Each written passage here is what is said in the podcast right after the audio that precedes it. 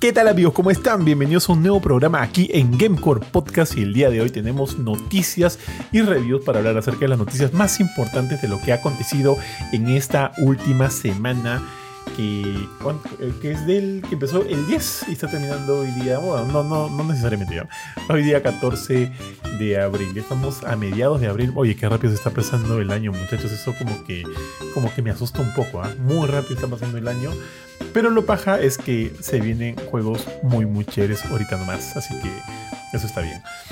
Eh, yo soy Johan y me encuentro el día de hoy siempre con mis grandes amigos, el buen solsticio de verano y el gran bofetón. ¿Cómo estás, solsticio? ¿Qué tal, Johan? ¿Qué tal? ¿Cómo estás, Ari?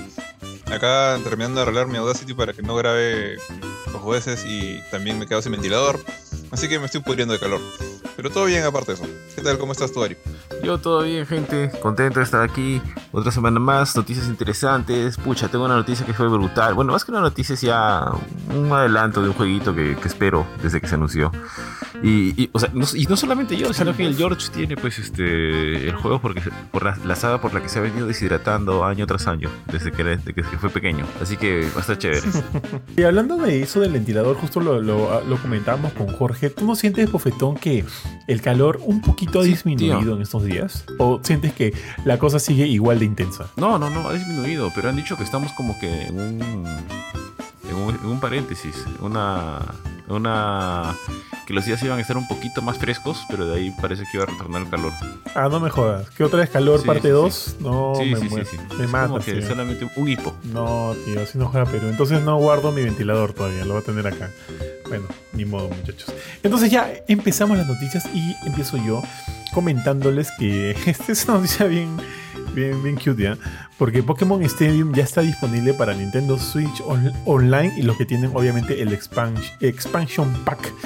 No sé si ustedes llegaron a jugar este Pokémon Stadium en su momento, pero me acuerdo que cuando, o sea, yo ya sabía de qué iba más o menos el juego, pero mi, o sea, como que el gancho para mí era jugar Pokémon, Pokémones en 3D, ¿no? Porque hasta ese momento eh, la única manera de jugar Pokémon era a través de tu Game Boy, tu Game Boy Advance y siempre con esa este, dirección artística. En, Stadium, por otro lado, podías ya ver este, a los Pokémon en toda su gloria. Y me acuerdo que la primera vez que lo jugué, yo nunca tuve Nintendo 64. Fui a un vicio y pedí el, pedí el juego. Y puta, me pareció bien tela, weón. Bien, bien tela. O sea, para mí solo el, único feeling era ver a los Pokémon ahí, este. Eh, este, eh, o sea, el, el, upgrade visual de los, de los Pokémon, eso sí me parecía paja. Pero el juego me pareció bien tela. Ahorita me lo he bajado, me lo he bajado para probar. Y es tal cual, pues, o sea, ya llegado a este momento donde hemos jugado todos estos juegos de Pokémon que han salido en Wii, en, perdón, que han salido en, en la 3DS, los que han salido ahorita para, para, este, para Nintendo Switch y demás, obviamente a nivel gráfico Stadium está muy muy por debajo, ¿no? Pero por ahí creo que tiene algo de, algo de encanto.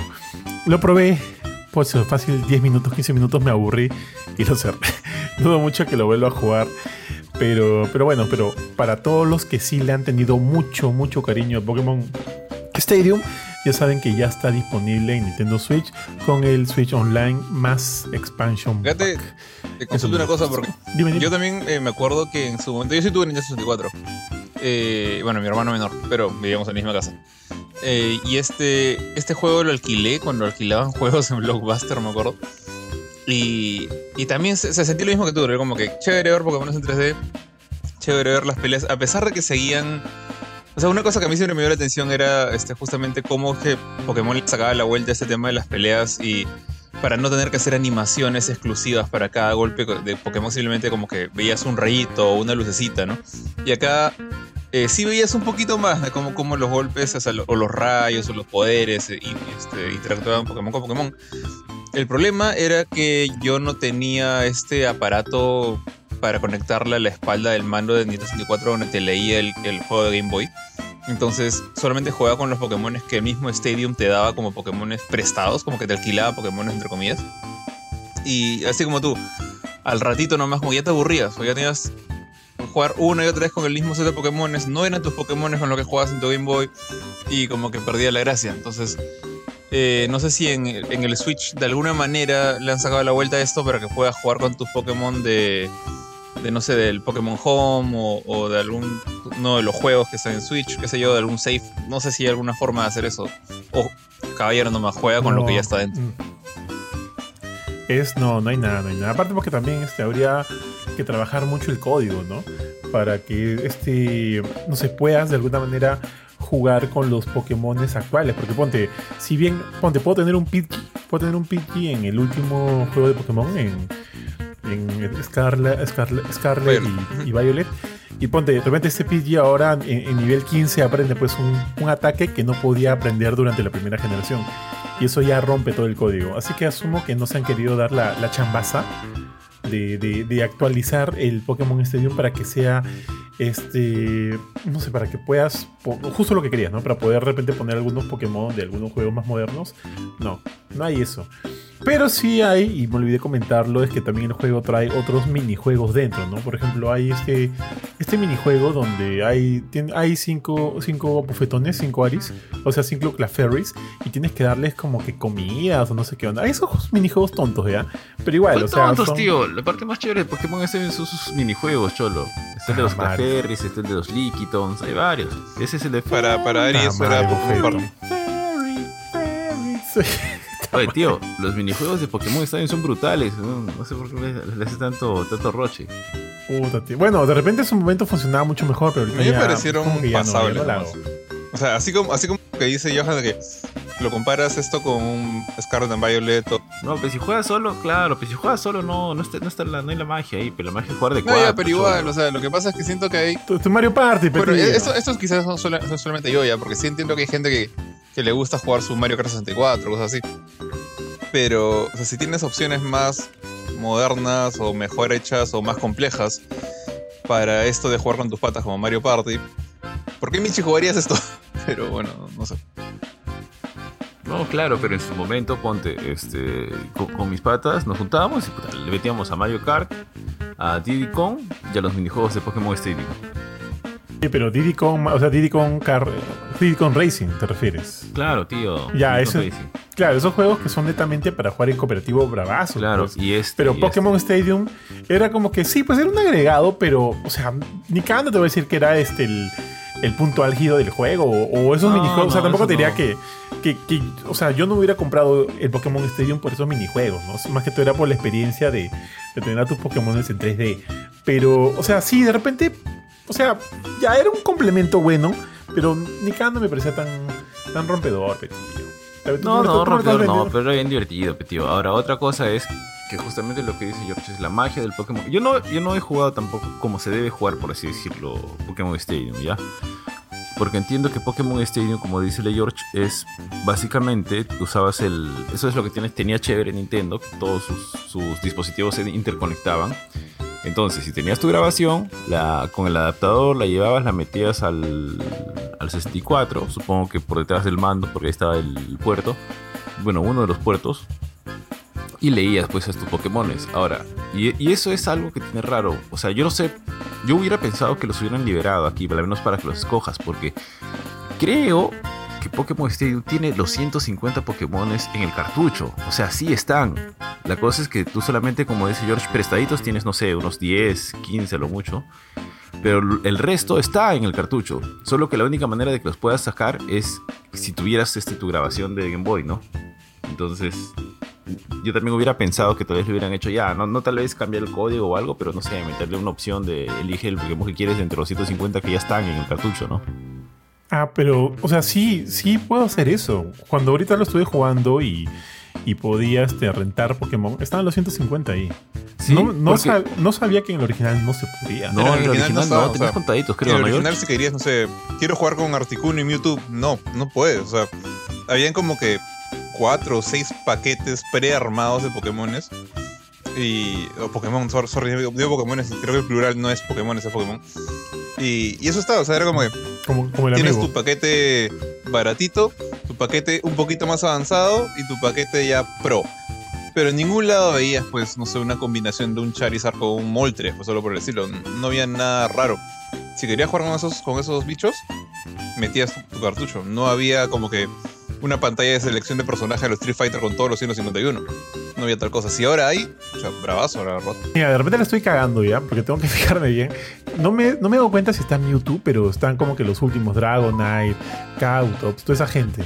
Y eh, sí me he fijado que hay un montón. No sé si están todavía. De repente yo la estoy cagando. Voy a fijarme mejor y, les cuento. Pero hablando de eso también, ¿recuerdan que este juego tuvo una secuela Pokémon Stadium 2 donde se donde añadieron algunos de los Pokémon, no sé si a todos, porque ese no lo llegué a jugar, de, de la de, de, de, Yoto, perdón, de Yoto, claro, sí, de, de Gold and Silver. Este, y también, también recuerdo que también traía minijuegos y demás. Pero aparte de eso, la secuela, este, no sé pues, eh, mejoró en algo más la experiencia. ¿Ustedes se acuerdan? ¿Lo llegaron a jugar o no? No, el segundo yo no lo jugué. Yo tampoco, no he jugado la secuela. Después de ese, el único que ah. jugué que eran, digamos, con Pokémones así plantados en 3D, era uno que parecía Pokémon Tekken, no me acuerdo cómo se llama, que no era malo, ¿ah? Eh, eh, eh, Pokémon Tag. Pokémon. Pokémon no, se llama. El Pokémon. Ese, ese, ese. Que era decente, ¿ah? no, no era mal juego. Había, hubo otro antes de ese que salió para GameCube, que era este, me acuerdo que en la portada había un Lugia negro. Pokémon. Pokémon algo. También era un juego en 3D y era una especie de. de, de, de, aventura. Pokémon. A ver, voy a buscar ya. Pokémon para GameCube. Me acuerdo que yo me lo descargué y lo, lo, lo quemé en un disco. El otro que estaba en. Ah, Gale of Darkness. Ah, Pokémon Colosseum. Coliseo. Colosseum y Pokémon Gale of Darkness. Son dos juegos de Pokémon que salieron para, para GameCube, pero nunca los jugué. Nunca los No, tampoco, tampoco, choro. En el 64 nomás estaba Pokémon Snap. Ah, sí. Tenía lo suyo, tenía lo suyo. Que ya lo han vuelto a sacar, creo. creo que ya salió Snap 2, ¿no? Hace poco. Sí, eh, Pokémon, New Pokémon Snap. Sí, y, han sacado creo que el original también el expansion pack, si no me equivoco. Sí, el Snap está en el expansion pack, así que si quieren por ahí meterle, ahí está. Pero sí, sí, o sea, como que habían estas... Este, ah, ¿alguno jugó o vio Hey You Pikachu? En trailers nomás. ¿Se acuerdan? nunca lo vi presencial.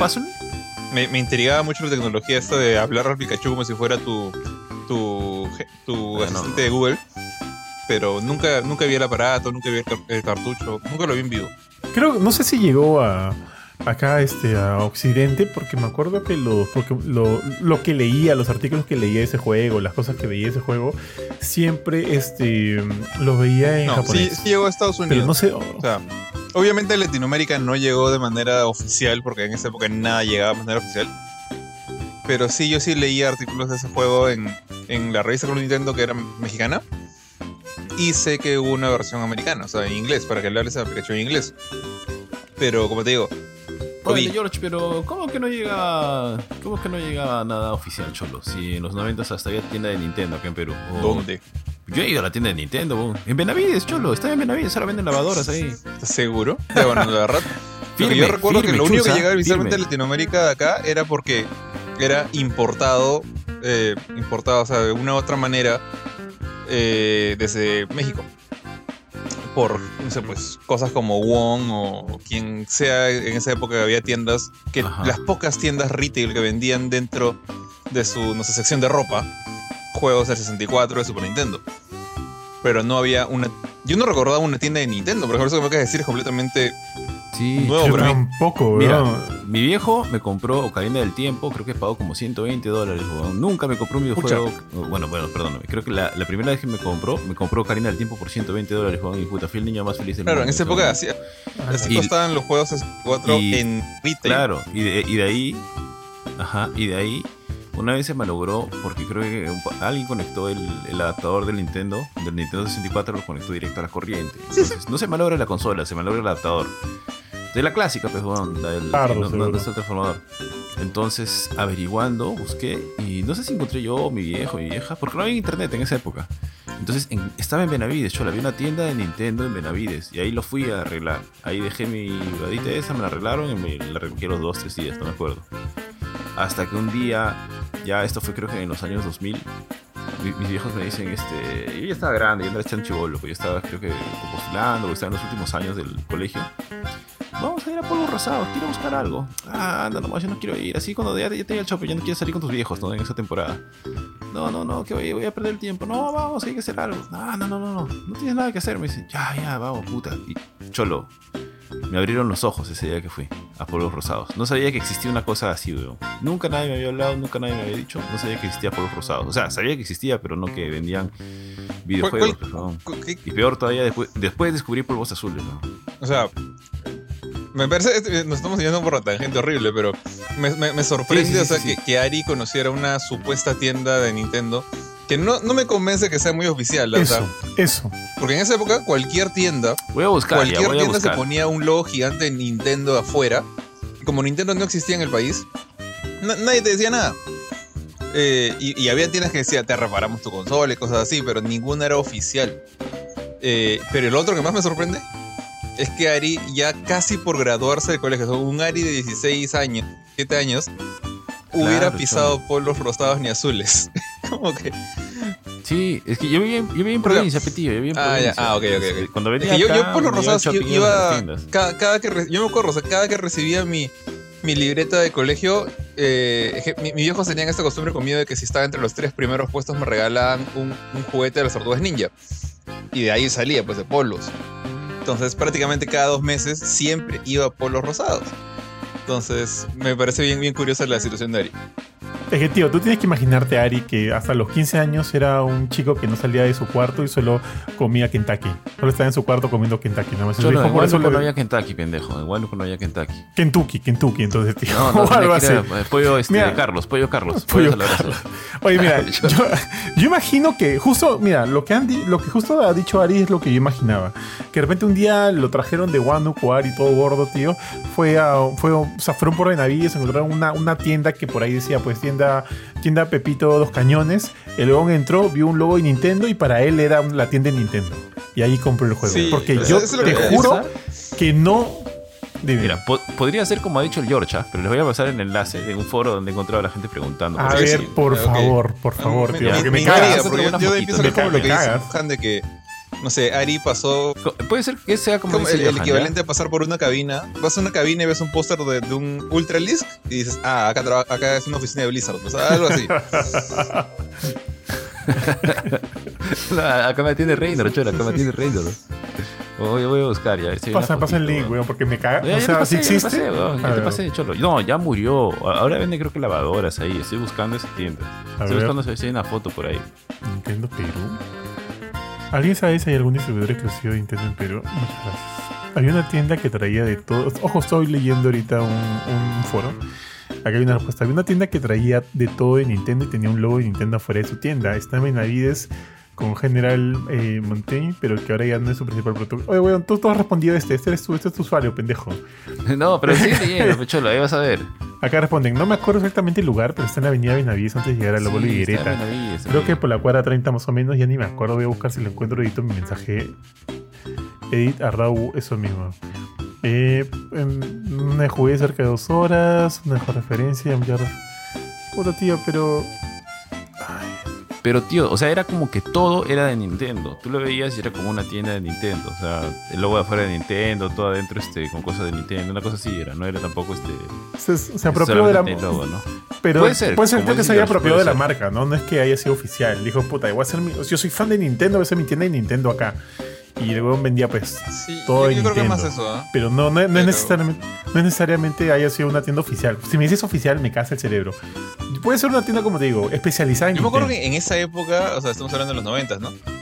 Me, parecía curioso porque la, guerra de consolas que estaba como que más o menos en, en, boga, ¿no? Entre Nintendo Sega y eventualmente Nintendo Sony. Eh, antes de que entrara Microsoft al asunto. Incluso gente que ah, manejaba vicios de alquiler por hora o gente que te alquilaba sus cartuchos piratas y no piratas de Super Nintendo, tenían un bando, me acuerdo, y, ponían pues su logo Nintendo afuera. Yo, yo me acuerdo que cuando alquilaba uno era como que te alquilo Super Nintendo y, Nintendo. Acá no vengas a pedirme juegos de, de Sega Genesis, por ejemplo, cosas así. Y había, este, todos tenían su insignia básicamente como si trabajara para Nintendo, pero, pero no creo que fueran oficiales. Sí, eso, tío. Te voy, a mandar, otro forillo, otro forillo. Ya, bueno, bueno, no sé si. A ver. Sí. seguimos, seguimos, seguimos. Ya lo, lo, vas viendo así en. Puta, es que, es que Ari me ha dejado muy intrigado, weón. Hablas de Electric pero, City. pregúntale a alguno de tus contactos. Pregúntale a Junior, weón. Junior debe saber, weón. A lo mejor él, fácil tiene ya, la tiene clara. A Fantito, weón. Ese weón que es ah, Fantito, a Fantito. A ver, Sí, sí, sí, sí. Ya, bueno, en fin, en fin, tío. Bueno, Pokémon Stadium está disponible en Nintendo Switch Online más Expansion Pack para todo aquel que lo quiera probar. Dale, bufetón, tú que estás con la chispa. Ya, tíos. Eh, bueno, ahora que estamos hablando pues de Nintendo, esta semana hemos tenido, no una revelación, porque, o, sea, perdón, ya sí, una revelación sí, pero mejor dicho, eh, hemos tenido un nuevo tráiler, el tráiler final de, de, Tears of the Kingdom, este, Las lágrimas del reino, del último juego de The Legend of Zelda, la continuación de Breath of the Wild, la secuela, etc. Y ha sido la verdad que ha sido muy, muy paja. A mí me ha gustado mucho. No sé si a Bofetín le ha gustado. George no creo, porque George este, creo que no sabe qué es Zelda. Creo que le dice Zelda a Link. Pero no sé, tío. Este, la cuestión es que lo importante, lo importante del tráiler, o sea, porque ya habíamos visto algunas cosas de, la jugabilidad, porque bueno, Nintendo no te revela mucho usualmente, y ya faltando tan poquito, ya ahorita en este momento, a menos de un mes de la salida del juego, nos ha mostrado un tráiler de historia eh, o sea, no nos narra un poquito de cómo la historia, sino nos da chispazos. Pero dentro de estos chispazos han aparecido cosas que ya la gente que está metida en el mundo de Zelda ha empezado a volar. Inmediatamente me estaban escribiendo mi primo, mi hermano, preguntando, oye, ¿qué pasó? ¿Quién es este? ¿Quién es este? ¿Quién es este? Y en ese momento eh, lo más importante es que, para empezar, se mostró que aparece Ganondorf. Asumimos que va a ser un villano, todo indica que va a ser un villano, pero aún no se sabe. Porque, yo no sé si Bofetín recordará esto, pero en Breath of the Wild narra una historia del guerrero legendario que lucha al lado de la princesa contra la calamidad, el caos, etc. ¿ya? Pero este dibujo del guerrero legendario se parece mucho al Ganondorf, o sea, a Ganondorf de ahora. Con su cabello rojo, largo, su piel así media verdosa, etc. ¿no? Entonces, hay una teoría que dice que eh, de hecho, se, pudo ver como una momia en los primeros trailers de Tears of the Kingdom. Y ahora ya parece que la humidificaron, o sea, la, han rehidratado. Porque ya está a todo dar. Tal cual, tío, lo mojaron. Entonces, pero se parece mucho al que ellos mencionan como el guerrero del legendario. Que, en este, que, que para Breath of the Wild era Link. Entonces, eh, hay muchas cosas que no se saben. Aparece que en algún momento Zelda está hablando con alguien. Zelda está aparentemente desaparecida. No sabemos si está en otro, en otro universo, si está en otro tiempo. ¿Es la misma Zelda, tío? Sí, parece que es la misma, pero no, obviamente está con un corte de pelo. Sí, pero se ve más tía, la voz, todo incluso. Sí, sí, sí, sí, sí se, ve, se ve distinta. No o sé, sea, no la veo más tía, quizás el corte de pelo. Pero está, está eso sí está con otro traje. Entonces, sin embargo, aparecen dos personajes más. Uno que es un personaje de, piel morena, que parece que fuera mujer. Y otra que parece una princesa Zelda eh, más antigua, o bueno, no sé si más antigua o de otra raza, etcétera, en fin. Y está haciendo una pose que es la misma pose que se muestra en la narración de Breath of the Wild cuando te mencionan que la princesa Zelda lucha al lado del guerrero legendario contra la calamidad. Entonces ya la gente se empezó a, empezó, empezó a disparar con todas sus teorías locas y demás con pocas cositas que ha revelado el tráiler, se ha visto muy, muy interesante. Yo la verdad eh, decía, sí, ya, mira, no, no creo que sea el gran juego, porque creo que es muy difícil superar a Breath of the Wild, que me parece un juego extraordinario, para mí es un juego de 10 puntos. Entonces, superar a lo que es Breath of the Wild para mí es muy difícil. Pero ya, si me dan un poquito más de eso que tanto me gustó, chévere, ya atraco. Y, y, esa es la sensación que he tenido hasta el penúltimo tráiler. Pero a partir de este tráiler diría que hasta la historia de este, o al menos en este momento lo que se ha mostrado, me parece mucho más chévere que la de Breath of the Wild. Porque de hecho a Ganondorf ya no se le veía hace un buen tiempo. Y no solamente Ganondorf, creo que han traído de nuevo a un... no me acuerdo cómo se llama este monstruo, que es el dragón de las tres cabezas que aparece acá. Que ya apareció antes, creo que su última aparición fue en Phantom Hourglass, que es el Zelda de DS, uno de los Zeldas de DS, creo que el primero. Y ahí tenía dos cabezas, pero ha aparecido antes este, este, ya, este personaje, este monstruo. Entonces, eh, yo no sé cómo va a ser la Nintendo Switch para correr todo esto, porque se ve, se ve muy similar al primero, pero sí me parece que la línea, el, dibujado, el, dibujado de fondo, este, está mucho más extenso, porque se puede ver mucho más en el horizonte. Yo no sé cómo va a ser la Nintendo Switch para correr esto sin reventar o sin explotar o sin buguearse como fue con, con Pokémon Escarlata y Violeta. Espero que la gente de bueno, supongo, espero, pero esperaba lo mismo de Pokémon, que la gente de Nintendo sepa lo que está haciendo, pero bueno, siempre le meten cariño a Zelda, así que le tengo fe. Eh, pero se ve muy bien, tío. Solamente el juego, la jugabilidad, las cosas que han implementado, las cosas nuevas que han puesto. De hecho, Zelda era un mundo abierto y te daba tanta libertad que hay gente que se pasa haciendo piruetas este, hasta el día de hoy que son imposibles para algunos debido, con algunos de los poderes que tenía Link gracias a la tableta Sheikah, creo que se llama.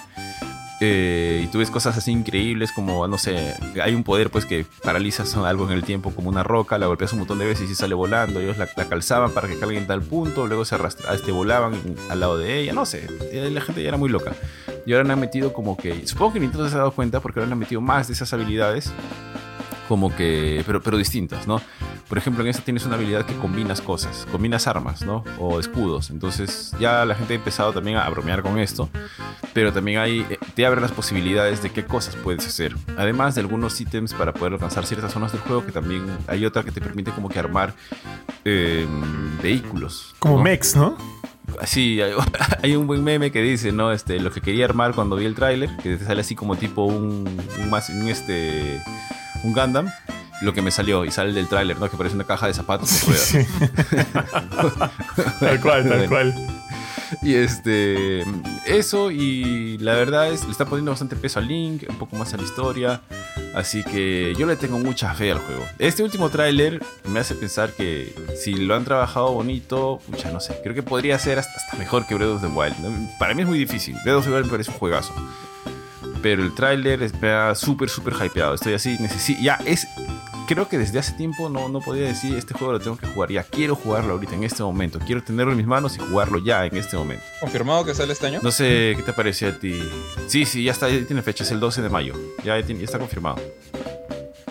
Ya tiene su edición de coleccionista, ya tiene su amigo, ya tiene su Nintendo Switch eh, OLED con diseño de Zelda que no incluye el juego también, clásico de Nintendo. Este, ¿Ni, con voucher? Creo que no viene con nada, tío. Yo hubiera supuesto que sí, pero Kurt me dijo el otro día porque estaba queriendo comprárselo. Bueno, no ahorita, me dijo, puta, voy a juntar para comprarme porque está bien bonito. Ah, también hay un Pro Controller, Pro Controller de Tears of the Kingdom. Así que Nintendo le ha metido su cariño. Así que esperemos que, vaya bien. Pucha, bueno, es que Zelda es Zelda, pues, ¿no? Si, si Nintendo no le va a meter cariño a Zelda, no sé, no sé a qué podría meterle el cariño. Tío, yo he estado por ahí leyendo algunos, este algunas hipótesis, no sé qué tanto de repente tú has chequeado esto, de que muchos piensan de que en este juego Zelda va a ser jugable. Sí. Este, es algo que piden hace bastante tiempo. De hecho, creo que Breath of the Wild eh, es el primero. Me puedo estar equivocando porque no sé si lo hacen en Skyward Sword, pero creo que no. Es el primero que incluye voces. Entonces ya de, de por sí ya había un cambio en este, en este juego, ¿no? Porque nunca habían tenido voces, solamente eran textos y ahora sí tenían voces y de hecho siguen teniendo voces ahora. El pata que hace de Ganondorf, no me acuerdo ahorita su nombre, pero es bien conocido, ha hecho un montón de personajes. Em, claro, ese, ese Leon, pues tío, de Resident Evil. Ah, está. Y sí, sí dicen que podría ser jugable Zelda. Ah, y otra cosa que mencionan es que estos personajes que han aparecido, de los cuales no se sabe mucho, podrían ser los Sonai, o Sonan, creo que sí, es en la versión en castellano, que era una raza que nunca se ha visto hasta ahora en, en Zelda y de la cual se hablaba, se mencionó en Breath of the Wild, pero que la gente le tiene así como que mucho. Eh, perdón, hay mucho misterio alrededor de ellos, ¿no? Tío, ya aquí, en, en público. ¿Aún quieres que yo lo juegue o quieres jugarlo tú? Tío, pero ¿por qué te voy a decir que quiero jugarlo yo si no me lo vas a rotar? Me vas a cancelar como Skyward Sword. Pero sí, perfecto, sí. Tío. Eh, es que no le has contado a George. No le has contado a George. Todos los que... me han pedido a mí un juego, yo no he tenido ningún problema de dárselo. Tío, hasta Jorge con su Fatal Frame, que dame esto, que, que me ponga en cuatro. Ya tómalo nomás. Ahora, si tú me pides, tío, o sea, sí, si te comprometes a terminarlo y no estar mongueando como lo que hiciste en Pokémon, weón. No, no, es que es, es, no, ya ahí sí. Oye, pendejo, también, también, también el Breath of the Wild, el Breath of the Wild lo compramos entre los dos y ese cartuchito no lo veo hace 10 años, creo, weón. Que me lo regalaste, petillo, me estoy quédatelo, yo lo pasé, me voy a comprar otro, me dijiste.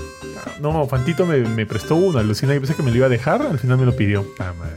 Y me van a jugar otra vez el Bueno, ya fue el Breath of the Wild. No, ya, tío, ahorita va a salir el otro, cholo, ya falta menos un mes para que salga Tiros of the Kingdom. Está bien.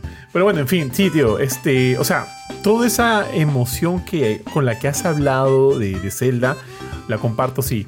Se ve muy bueno el juego. Ahora, como justo es la misma pregunta que tú dices, ¿no? Si va a llegar a ser mejor o, o no que el anterior, no lo sé. Pero por lo menos se ve tan bueno y parece que va a ser tan bueno como el anterior. Creo que con eso ya todos hemos ganado, ¿no? Todos, todos, hemos ganado y, y, esperemos que sea la experiencia que estemos, que bueno, que, que esperemos que sea. Eh, eh, no sé qué otras, por ahí algunos más mencionados, yo me acuerdo, claro, ya, ya dijiste lo de las armas, yo también vi que podía fusionarlas, lo de los mechs. Eh, ¿Te acuerdas que también hay una especie de, no sé si los villagers, creo que lo pusiste en el reel, ¿no? Van ah, a ser parte del team. Que eh, que básicamente están armados. O sea, se han puesto así con, lo que han encontrado, ¿no? Uno tiene de, casco, tiene un balde, una cosa así. La barra brava, esa es, tío. Exacto, y se han plantado y en, un momento también se les ve como que mechando, creo, contra los bocolins, no me acuerdo cómo se llaman. Pero sí, sí, sí, sí. O sea, parece que es. No sé, creo que la, historia tiene un poco más de epicidad. No sé cómo se diría, de epicness. No sé cómo, cómo decirlo. Epic Games. Sí, tío, tal cual.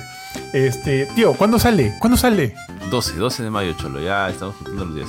12 de mayo y. Puta, mejor no digo lo que iba a decir, pero 12 de mayo es. Falta menos de un mes, ¿no? Dilo, dilo, por favor, tío. No, tío, iba a decir que ojalá que, que, aparezca en, en, tiendas antes y ya. lo, voy a buscar, cholo, lo voy a buscar a donde sea. Puta, fijo aparece, tío. Lo malo es que, y acá quisiera hacer, si Nintendo, los representantes de Nintendo nos escuchan, eh, acá en Perú eh, nos envían los juegos el mismo día de lanzamiento, sí. Lo cual me parece, pocha, que está mal y que nos ponen desventaja con otros medios, ¿no? Sí sé que a la gente de México, a la gente de, otros países acá en Latinoamérica, el juego les, les llega prácticamente en la misma fecha en la que le llega la prensa gringa o la prensa de, de, fuera. Entonces, este, eso nos pone muy en desventaja porque es como que empezar desde. O sea, eh, tenemos que empezar a jugarlo prácticamente cuando el juego ya salió y tener que terminarlo en tiempo récord para poder subir nuestro contenido. Me gustaría que eso llegue a cambiar porque en verdad, en verdad, en verdad, siento que nos ponen de desventaja, además de, de no sé, me parece una mala jugada. Una muy mala jugada. Dale, dale. Sí, sí, o sea, hay, hay juegos que tú los puedes jugar rápido. Pero hay juegos como este, yo te soy honesto, hay juegos como este que, escucha, tú lo disfrutas por todo lo que puedes hacer, porque no solamente comenzar la historia del punto A al punto B, cada quien se divierte a su manera, ¿ya? Y eso era lo bonito de Breath of the Wild, que te dice, diviértete como te da la gana. Si quieres hacer la historia, hazla. Si no quieres, no la hagas. Si quieres hacerla, si quieres saltarte y irte al boss final, vete. Te va a matar, pero vete si quieres. O sea, haz como te da la gana. No te voy a poner este reparos, ¿no? Lo único, el único reparo que te da creo que es conseguir algunos poderes al inicio y disfruta el mapa, haz lo que te da la gana, no sé. Entonces, teniendo un juego tan masivo y, o, al menos de, con tantas opciones libres, este, tener que rashearlo, que es usualmente lo que, lo que uno hace cuando te llega un juego así este, el mismo día, este, creo que le quita un poco al, al disfrute del, título, ¿no? Sobre todo en esta clase de títulos. Y porque, o sea, nosotros recibimos los códigos bajo una responsabilidad, ¿no? De tratar de sacar el contenido, la review, qué sé yo, lo más pronto posible para que... Porque, ojo, y esto no, no miento, si por ahí nos demoramos algunos días, los PR nos dicen, oye, todavía no hay, no hemos visto el contenido de este juego, más o menos para cuando estás planeando lanzarlo, ¿no? Y si es en el caso de Nintendo, yo le respondo, oye, lo he recibido mismo día del lanzamiento, estoy jugándolo como debe jugarse este juego y finalmente sale cuando sale, pues claro. Entonces, este, sí siento que de repente, como ya lo dijo Ari, este tipo de juegos deberíamos eh, jugarlo de la manera en la que nos plazca con todo el tiempo de anticipación este, posible y tener obviamente, o sea, comprometernos en la a, las fechas de, embargo para lanzar nuestros nuestras calificaciones y demás. Porque, porque, porque ponte, eh, imagínate que el embargo, se, ¿cuándo dijiste que sale el juego? El 12. El embargo se rompe, se rompe el 10. ¿Ya para qué quieren leer una review de nosotros que va a salir pues más allá del 12? Entonces como que pierde fuerza. Y este, bueno, como les dije hace rato, ¿no? Esto es una responsabilidad y este, recibir estos códigos, estos juegos, definitivamente son una responsabilidad eh, que, que, nosotros asumimos y nos gustaría que eso sea compartido, ¿no? O sea, nosotros nos comprometemos siempre a, llevar todos los contenidos y demás de las cosas que nos brindan a nuestra web, a nuestras diferentes plataformas y ahí este, compartirlo con nuestros seguidores, nuestros lectores, qué sé yo, nuestros followers. Y, me gustaría que esa misma o sea, que la misma, las mismas agencias tengan esa responsabilidad sea con nosotros, ¿no? De que sientan también la responsabilidad de que no solo los países de repente del Tier 1 reciban el juego a tiempo, sino también todos los demás. Que estemos todos bajo las mismas condiciones. Pero ya, eso ya repito es tema para otro momento. Ojo, eso no, no pasa siempre con todos los los publishers en realidad casi nunca pasa. Siempre recibimos los juegos de manera muy, muy anticipada. Solo pasa específicamente con Nintendo. Y sí, no me gusta mucho. Le voy a pasar el, este podcast a, nuestros, nuestros amigos de la agencia mexicana de Nintendo a ver qué opinan. Pero ya, pues ahí está la molestia. Ah, no te gusta. Entonces, ¿para qué te lo mando? Ya, la lista negra, ¿no? El blacklist. Sí. sí, tío, con. Ahí con. No, no, casi le hago cherry, una, una tendita y. No, ya fue. Este. Listo, bufetón. Jorge. Eh, bueno, yo que no he ni siquiera visto el, el trailer del, juego que, del que han comentado tan cándidamente, porque bueno, en general pues, hace tiempo que ya dejé, dejé Zelda de lado, honestamente. Pero una saga que sí sigo como que todavía ahí en altibajos, en contraviento y marea, ha sido como que hypeado cada vez que anuncia algo, justamente es Final Fantasy Final Fantasy XVI. Y el día, ¿cuándo fue esto? El día de ayer. Eh, presentaron un. Bueno, eh, fue realmente un, un programa State of Play, este, esta versión de mini evento eh, online que hace Sony, muy similar a los Nintendo Direct de Nintendo, por ejemplo. Y presentaron pues justamente un State of Play dedicado 100% a Final Fantasy XVI ayer a las, bueno, 4 de la tarde hora Perú, no, no recuerdo la, hora internacional, creo que es 2 pm por el Pacífico. Pero fueron empezó el, el, video y salió eh, Naoki Yoshida, el productor del juego, a hablar de él y no pararon de mostrar imágenes de Final Fantasy XVI hasta que terminaron los 20 minutos, donde también el mismo Yoshida se despidió al final. Eh, y pucha, lo que he visto, bueno, tengo que decir, hay una parte buena y una parte mala. Empezaban por lo malo. Lo que vi era muy similar, en gran medida, un 80%, a lo que se vio en el panel de PAX del evento Penny Arcade Expo, que hubo hace ya unos 15 días más o menos que tuvieron una charla que se llamaba eh, Puedo, como que Can I Pet de Torgal, como que puedo acariciar a Torgal, al, perrito este que, que, acompaña a Clive en el juego. Y ahí mostraron bastante gameplay, bastante información. Acá ha mostrado un poco más. Pero la base y lo más impresionante ya se había mostrado un poquito antes, que es justamente la parte de las peleas. Acá de todas maneras mostraron un poco de como trataron de dejar en claro, por si acaso, el juego sigue siendo un juego de acción. Y eso ya prácticamente lo, están, están gritando a todos los vientos, creo que son cuatro vientos, eh, para que la gente sepa que este es un juego de acción, que, que, un, que, no, que no parezca el, típico eh, gordo comiquero de los Simpsons para decir, compré un Final Fantasy y resultó que no era por turno, así que no me gusta. Ya, si no te gustan los juegos por turnos, sí, pero si quieres un juego por turnos, ya, este no es. De una vez, o sea, Square no está mostrando, ni, no está tratando de esconder ese detalle. Eh, han, han contratado un director de combate con, que, salió de Devil May Cry, así que se están metiendo de cabeza a la parte de acción. Y yo creo. Sí, tío, yo, tío, yo pensé, yo, pensé que estaba viendo Devil May Cry 6. Más o menos, al, comienzo arrancaron con una parte de RPG, arrancaron un, un poquito hablando de del escondite de Seed, por ejemplo, como hay ahí vendedores que te, dan cosas, o sea, los clásicos NPC que te venden cosas. También este, como hay pueblos que no son tan grandes, el juego este tiene, no va a tener, todavía no sale, un mundo abierto, es más un juego hecho áreas separadas, eh, similar a lo que hacían, no sé, Final Fantasy XII, por ejemplo. Eh, bueno, la gran mayoría de Final Fantasy hacen esto, ¿no? Desde el 10, creo que ya no hay un, un, overworld. El 15 más volvió a traer esta cosa, pero ahora ya no va a haber. Eh, pero igual, los escenarios son grandes, son bonitos. Eh, pero, o sea, sin fregar. Lo, más chévere que, mostrado, que, mostraron, que mostraron ayer es el combate. Y como, y como Johan, como adelantaste, como que tú lo ves y dices, estoy viendo un, juego del estilo de May el estilo Bayonetta, ¿no? Que sale Clive haciendo 10.000 combos en el suelo, en el aire, aparecen eh, elementos en la pantalla como estas miras para indicar el locón a los enemigos, pero al mismo tiempo el pata lanza magia que es como si fueran pues una ametralladora de luces de sus manos.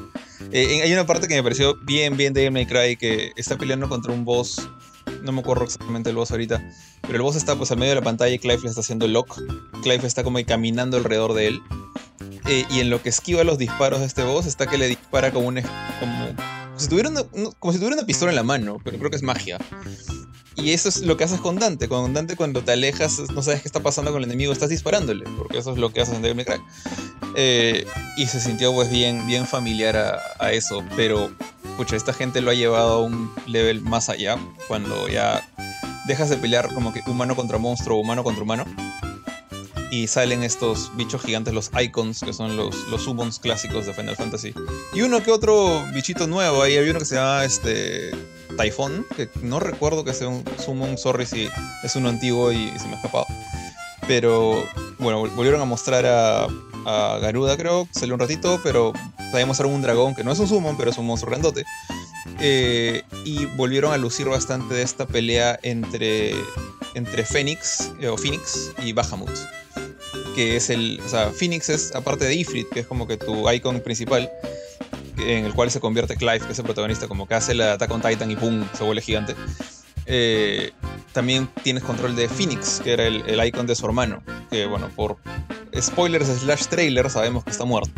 Entonces no sabemos cómo es que lo controla esa Phoenix, pero bueno, está ahí. Y era una pelea que parecía algo salido de un cruce de Star Fox con Panzer Dragoon, como que veías a los dos pajarazos, o sea, al dragón y al pajarito. Oh. Ari, como siempre, pensando en otro tipo de pájaros cruzando, cruzando de lado a lado en el, o sea, parecía el espacio, ¿no? Pero era en la noche, supongo. Lanzándose proyectiles como si fueran pues estrellas en el cielo. Eh, pareció bien paja todo lo que han mostrado. Y sí, han dicho que varias de estas peleas como que tienen un énfasis un poquito más cinemático, pero igual no son peleas de, de Quick Time Events, son peleas con sus propias mecánicas. Dice que, por ejemplo, cuando peleas contra... Ifrit creo que arranca peleando contra Garuda. Y eso fue lo que mostraron en PAX. Dicen que esa es más como una pelea de lucha libre entre dos moles gigantes. Pero acá tú ves ponte otra en la cual pelean contra Titán y Ifrit es pues un, es un Ifrit es un chatito, un de metro y medio frente a Titán que mide 3 metros. Y tú lo ves pues haciendo la de, la de Dante en frente de un gigante. O la de Niro en el primer nivel de May 5. Está como que saltando todo el tiempo en su cara, moviéndose de un lado a otro. Y bueno, luego mostraron lo que dije, ¿no? De, de contra Bahamut, Pájaro contra Dragón. Y todo eso se ve, la verdad, espectacular. Eh, por ahí estaba viendo las reacciones de, algunos youtubers, de Maximilian, por ejemplo, y decía que hay una escena en la que Clive está corriendo encima de lo que parece ser como que el brazo de un icon, que son grandotes. Y decía, esto parece God of War. Y por el momento yo también pensé eso, pero es como que si nunca había visto, creo yo, otro juego que rivalizara en nivel de espectáculo con algo como God of War. O sea, los últimos God of War, ¿no? O el mismo God of War 3 en su momento. Y este sí lo logra. La verdad es que he visto algo bastante impresionante. Es como que, así como dice Ari de Zelda, yo tampoco yo quiero jugar esta cosa. Eh, puedo esperar hasta dos meses más si es que todo va a salir bien y no. Te dijeron no hay retraso, el juego sale el 22 de junio, ya está en Gold. No debería haber ningún problema. Pero, pucha, estoy súper happy por este juego. No, no tengo ningún problema con que se hayan ido full acción. De hecho, Final Fantasy hace tiempo que está como que de a poquitos, a poquitos, dando pasito a pasito y, yendo a acción. Y como en algún momento el mismo Yoshida dijo, o sea, ahorita hacer juegos ah, retro por turnos para algo como Final Fantasy no tiene sentido. Y, no es porque los juegos por turnos no tengan un lugar. O sea, tenemos Persona todavía brillando, otras series como la favorita de, de Palomé, que la de Legend of Heroes, también por turnos. Pero ya Final Fantasy ya dio ese paso. Ya se, ya se fue por otro lado, está buscando alcanzar, no, no seguir la tradición, sino alcanzar algo espectacular. Y este es el siguiente, el siguiente paso en su evolución hacia esta cosa. Y la verdad, se, ve impresionante. No sé si. Sé que creo que a Ari no le importa, pero Johan, no sé si viste este, este último eh, State of Play completito. Sí, tío, lo vi completito. De hecho, llegué un poco tarde, pero lo pude ver de inicio a fin. Justo lo vi con Mila. Es tal cual todo lo que tú mencionas, que Blake solo podría añadir que están metiéndole tantas cosas al juego que hay sistemas tras sistemas, las mejoras. Pues, eh, eh, me gustó eso que dijeron de que puedes mejorar sin importar el tipo de icon. O sea, puedes mejorar, inclusive la máquina puede mejorar por ti, algunas cosas que por ahí para, para hacer más chévere a tu personaje. Este sistema con, con el lobito también me gustó, me recuerdo mucho al de, al de Metal Gear. No, me, he olvidado de hablar de eso, que, que, mostraron esta parte de que, bueno, ya habían confirmado que solo juegas con Clive, no, no manejas a todo un party. Una de las cosas que la mayoría de gente como que al comienzo lo tomó mal. Eh, pero ahora ves pues a, gente, no me acuerdo cómo se llama su amiga, la que es la, la que maneja Shiva, la dominante Shiva. Eh, Rosita. Ah, Dijo cualquier cosa. Ella sale peleando al lado de Clive y Torgal también. Torgal es el perrito. Y Sid también, que es el. Sid es el que maneja a. Si no me equivoco, a Bahamut. Eh, no miento, a Bahamut no. A Ramu. A Ramu, el eléctrico. Y, este, y los ves peleando al lado, en sus modos humanos. Y hay una partecita en que la chica esta invoca a Shiva en, pleno combate. Y ya, tú no lo manejas, tú no haces nada de eso, pero hay cierta sincronización con, con ellos. Y con el perrito, pues tú lo comandas. A, Torgal tú le dices las órdenes y, te das cuenta que puedes hacer combos entre los dos personajes, entre Clive y el perro. Y le puedes dar de comer su galletita, su Scooby galleta. Por momento, me por momento me recordó a cómo utilizas a Atreus en God of War, pero también a cómo este. No, no sé qué tanto hayan chapado del, del, del, sistema de juego de V, de Devil May Cry 5. Creo que no. O sea. De ahí pueden haber sacado el darle diferentes combos a, ponte al perrito. ¿Cómo se llama? ¿A, Rogal, me dijiste? Ya. Pero eh, de hecho los combos son mucho más dinámicos, porque tú puedes hacerlo junto al, junto al perro. No es que él los vaya a hacer solito mientras tú estás ahí comandando, ¿no? Tú puedes hacer combos junto a él y eso sí es full este, este Atreus y Kratos. Eso ponte me gusta, me gusta. Yo siento que como que todo, eh, este, todo lo que tiene que ver con el combate es full acción, full este, full ritmo, todo es bien, bien rápido. Eso me gusta un montón. Y creo que ahí Yoshi P, de hecho, se, ve, se ve el ADN de, de, Yoshida en esto y, pucha, igual que tú, no puedo estar más que emocionado. Ahora, eh, considerando que hay tanto dentro del juego, tanto, ¿han hablado o han dicho algo de cuánto podría durar terminar la historia? Sí, sí han dicho. Dijeron que iba a tomar alrededor de entre 30 y 35 horas si solamente juegas los quests de la historia. Si no te pones a hacer nada de side quest ni no te pierdes por ahí explorando, eh, son 30-35 horas. O sea, suena poquito si, lo dices como, o sea, si, le dices a alguien un, Final Fantasy dura 30 horas, dices como que, oye, ¿qué pasó acá, no? Pero si le dices a alguien un juego con el estilo de combate de Devil May Cry 5 dura 30 horas, la cosa es muy distinta.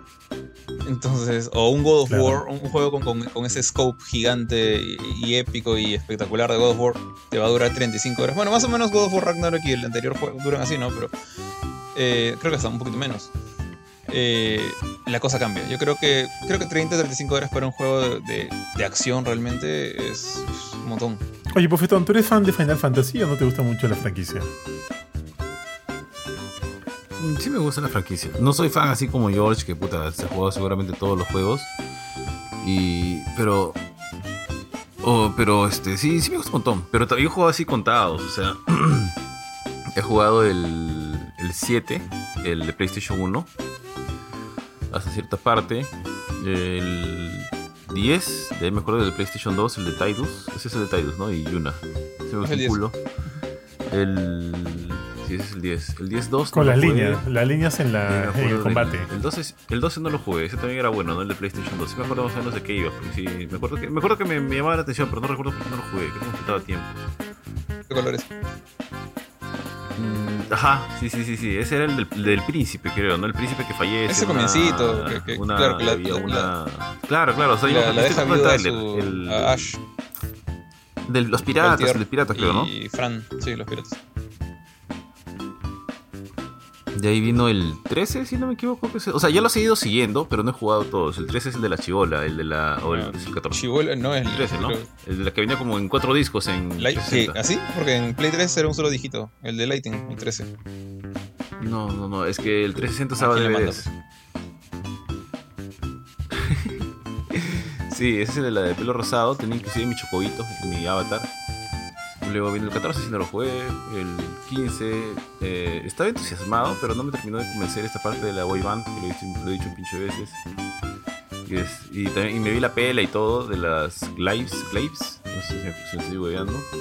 Y como le dije, o sea, de todos los últimos que he visto, incluyendo el 9. Ah, bueno, y jugué el remake del 7, sí lo, lo jugué completito, empecé. Monstruo, me gustó un culo.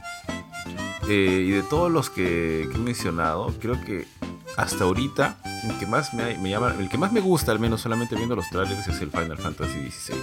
Porque tiene esto que, ya he dicho, que se ve súper épico, se ve este, más medio, obviamente, es, este, no sé si hay alguna manera de comparar de esa manera, no que sea más medieval que otros, o sea, de hecho el 15 era medio futurista, el 13 también.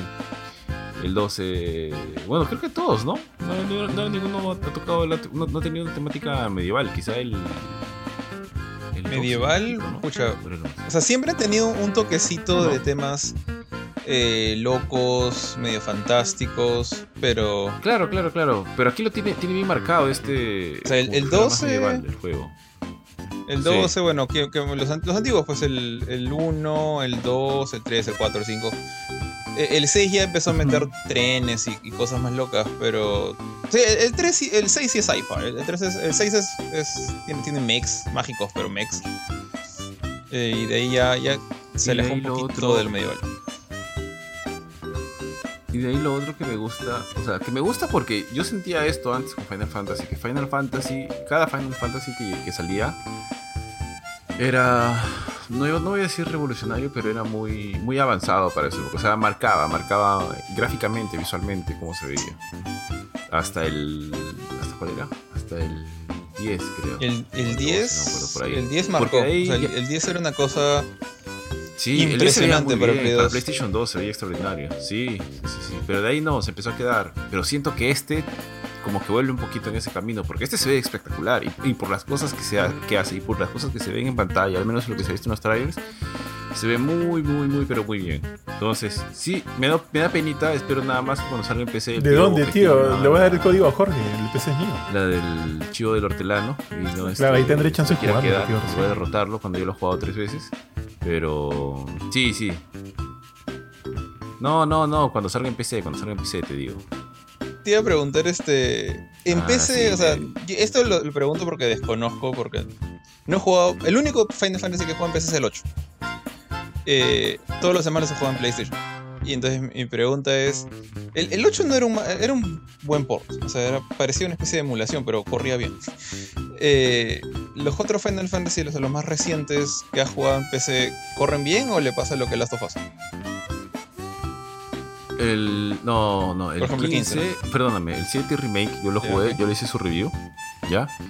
No, el 15 no lo he jugado en PC, ese lo había probado en, Xbox, este, Xbox One.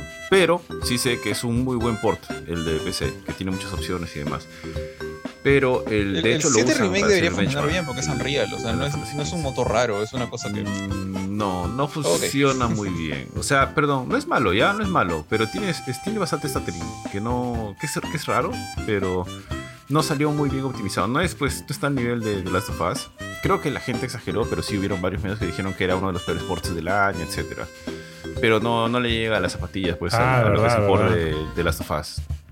Eh, o sea, el mayor problema con el Final Fantasy VII Remake creo que era el tema del, del stuttering, nada más. Más allá de eso, no. Porque no tenía, no tenía sentido. Es como que tú vas girando la cámara y como que le, mete un salto raro el, juego, ¿no? Como que se detiene un microsegundo, como que se pausara. Pero más allá de eso, la experiencia es totalmente disfrutable. Yo lo jugué, me pareció brutal, me encantó, me encantó lo que hicieron con el juego, me encantó cómo básicamente están reseteando, bueno, no reseteando, pues, ¿no? Pero han abierto una rama donde todo es posible, ¿no? Y la manera en que cierra, sin spoiler nada, bueno, George sabe de todo lo que estoy hablando y Bofetín también, supongo. Pues este, lo que viene del remake del 7 es la cancha está como que media. eso es lo que me queda a mí. Ha, quedado abierta a lo que pueda suceder, ¿no? Porque básicamente están, estando esa, esa, vía, ¿no? Esa chance de que cualquier cosa pueda pasar. Y me gustó bastante. Pero. a Jorge no le gustó ese final, tío. ¿Cuál? ¿No, le, ¿No, le, gustó Jorge? ¿No te gustó George? De Final Fantasy VII Remake, cuando regresó. E ese cambio, ese cambio, ese cambio. Me acuerdo que incluso, no me acuerdo si tú ah, estabas. El cambio. Pero sí que me acuerdo que, JP juntó gente que, que, que conocía Final Fantasy que jugó el 7 Remake para hablar justamente con spoilers del final y era. Es una cosa que te deja, te deja idiota, pues. O sea, peor aún. De, ah, pero sí te gustó. Yo pensé que no te había gustado ese cambio. ese cambio a mí me encantó. O sea, incluso todo, todo 7 Remake me ha gustado. Lo de, lo de, lo de Crisis Core. Sí, o sea, eh, es, una ah, cosa que te deja, no te, deja te deja tonto. Pero justamente es por haber jugado Crisis Core que eso te, te emociona. O sea, no, es una cosa que dices. Y, creo que para sentir ese feeling, tienes que saber que es Crisis Core. Yo, yo sabía que era Crisis Core. Yo, no, yo he jugado el Crisis Core en PSP. Tampoco, no lo he terminado.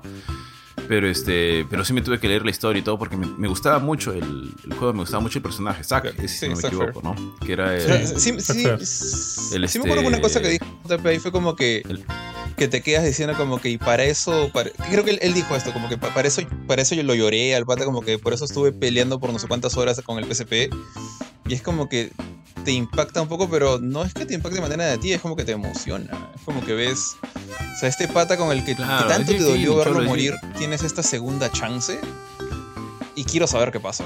Ah, de repente me confundí con la opinión de JP. No sé por qué mi mente era de que no te había gustado ese cambio, ese twist al final del, remake. Pero, ah, Igual hay cosas que no entiendo mucho porque hay cosas que no, no, cuadran. ¿no? ¿por, qué el está donde está? ¿Cuántas, ¿Cuántas realidades estamos hablando? ¿Son dos? ¿Son tres? ¿Hay más? Eh, y Nomura lo sabe, tío. Eh, Jesse, Jesse también puede estar viva, ¿no? Al final, por, por esto, el tema del que muestran los guantecitos, creo. Entonces hay un montón de cosas ahí. O sea, todo puede pasar, Cholo. Ya con este cambio que hicieron, ya básicamente todo puede pasar. Entonces, no, Nomura... Yo creo que ni Nomura sabe lo que va a pasar. Nomura es un experto en hacer estas quemadas. Como que. Yo siento que Nomura funciona bien cuando le das a trabajar una eh, historia, serie. Una, historia realmente, eso es, eh, un mundo ya tiene bastante, bastante, bastante legado, como el de Final Fantasy VII o el de Kingdom Hearts, por ejemplo. Pero cuando empieza, cuando hace algo desde cero, es o ok, como Kingdom Hearts 1 y Final Fantasy VII, o sale una, un arrojo mango. Pero cuando ya tiene un montón de juguetes con qué jugar, ya puede hacer unas cosas bien quemadas, como lo que está pasando con, Remake, ¿no? Porque Remake no funciona con el, sin el anterior. No es un remake, remake de como los de Resident Evil, es, es un remake del universo. Esa es la parte chévere, ¿no? un remake slash reboot por ahí, medio que reboot. Yo creo que Nomura, Nomura, la chama de Nomura está muy bien al momento de, de, hacer más complejas las cosas, por ahí saltarte una cosita o, meterte algo alocado. Pero yo siento que su mayor, eh, su mayor este, conflicto es al momento de, darle un cierre a todo. Porque como que abre tantas cosas.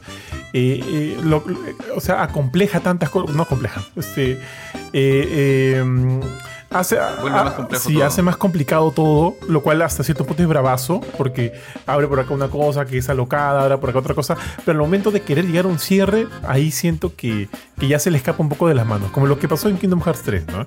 Entonces ahí por eso yo con pinzas a Nomura, o sea, ahorita está chévere, pero de repente ya para, para el, al final del proyecto del remake, ver cómo este, no sé, pues de repente apoyarse de alguien más para darle un, buen cierre. Ahorita está paja. Yo creo que el, más bien, o sea, sí, concuerdo con lo que dice Jorge, pero también siento que para los inicios cuando muere está bien. En el momento de hacer que la historia crezca bastante está bien.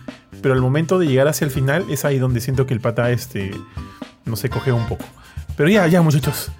Pues, falta poco, falta poco para. Está bien, tío. Solamente para cerrar lo que decía George, el tema de PC, no existe Final Fantasy XVI para PC en este momento. No tiene prohibición porque lo han dicho los desarrolladores, eso también lo he mencionado creo que en un programa anterior. No hay este. Sí, pues. Lo único que han dicho es, en este momento Final Fantasy XVI está, existe y solamente existe para PlayStation 5, para nada más. Si hay una versión de PC, no, no, no, sé si la va a haber, pero en este momento no hay nada para PC. O sea, si me dicen, tienes que hacer la versión de PC, tendría que empezar a hacerla recién en el momento en que, que se pacte, ¿no? Ahorita no es que hayan avanzado algo, no es que PlayStation está aguantando, o sea, tiene una exclusividad ciertamente, pero no es que ha aguantado algo por ahí. Pero no, se va a volver... nada, Si, lo quieres jugar en PC, probablemente no, no, va a ser otro Bloodborne. Sí, sí, seguramente que sí sale.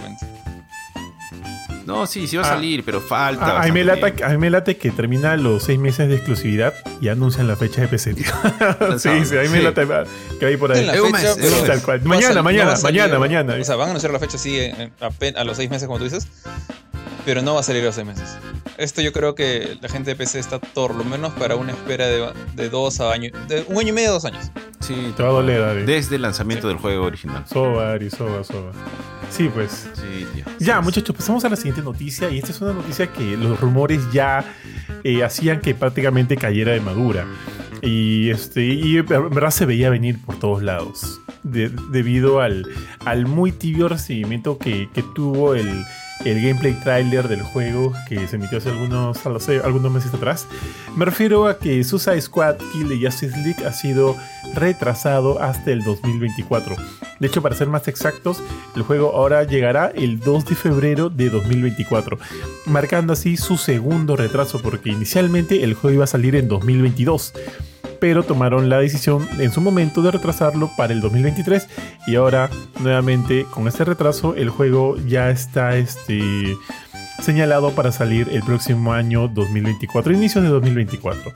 Eh, la gente de, de Rocksteady a través de su cuenta oficial en Twitter dijeron lo siguiente hemos tomado la dura pero necesaria decisión de tomarnos el tiempo necesario para trabajar en conseguir que el juego sea una experiencia de la mejor calidad para los jugadores. O sea, lo, usual, ¿no?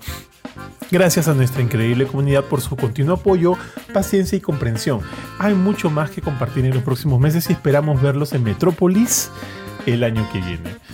Eh, muchos, muchos, o sea, creo que también acá todos compartimos la opinión de, de prácticamente, la, opinión universal acerca del juego que este que bueno que en realidad fue bastante decepcionante no lo que vimos creo que a nadie le gustó eh, que era entendible debido a que estábamos viendo a Suicide Squad, o sea, al, al, Suicide Squad, pero este, este sistema de juego del tipo shooter, con estos este, elementos looter shooters que también este, tiene el juego, son cosas que no le gustó a nadie.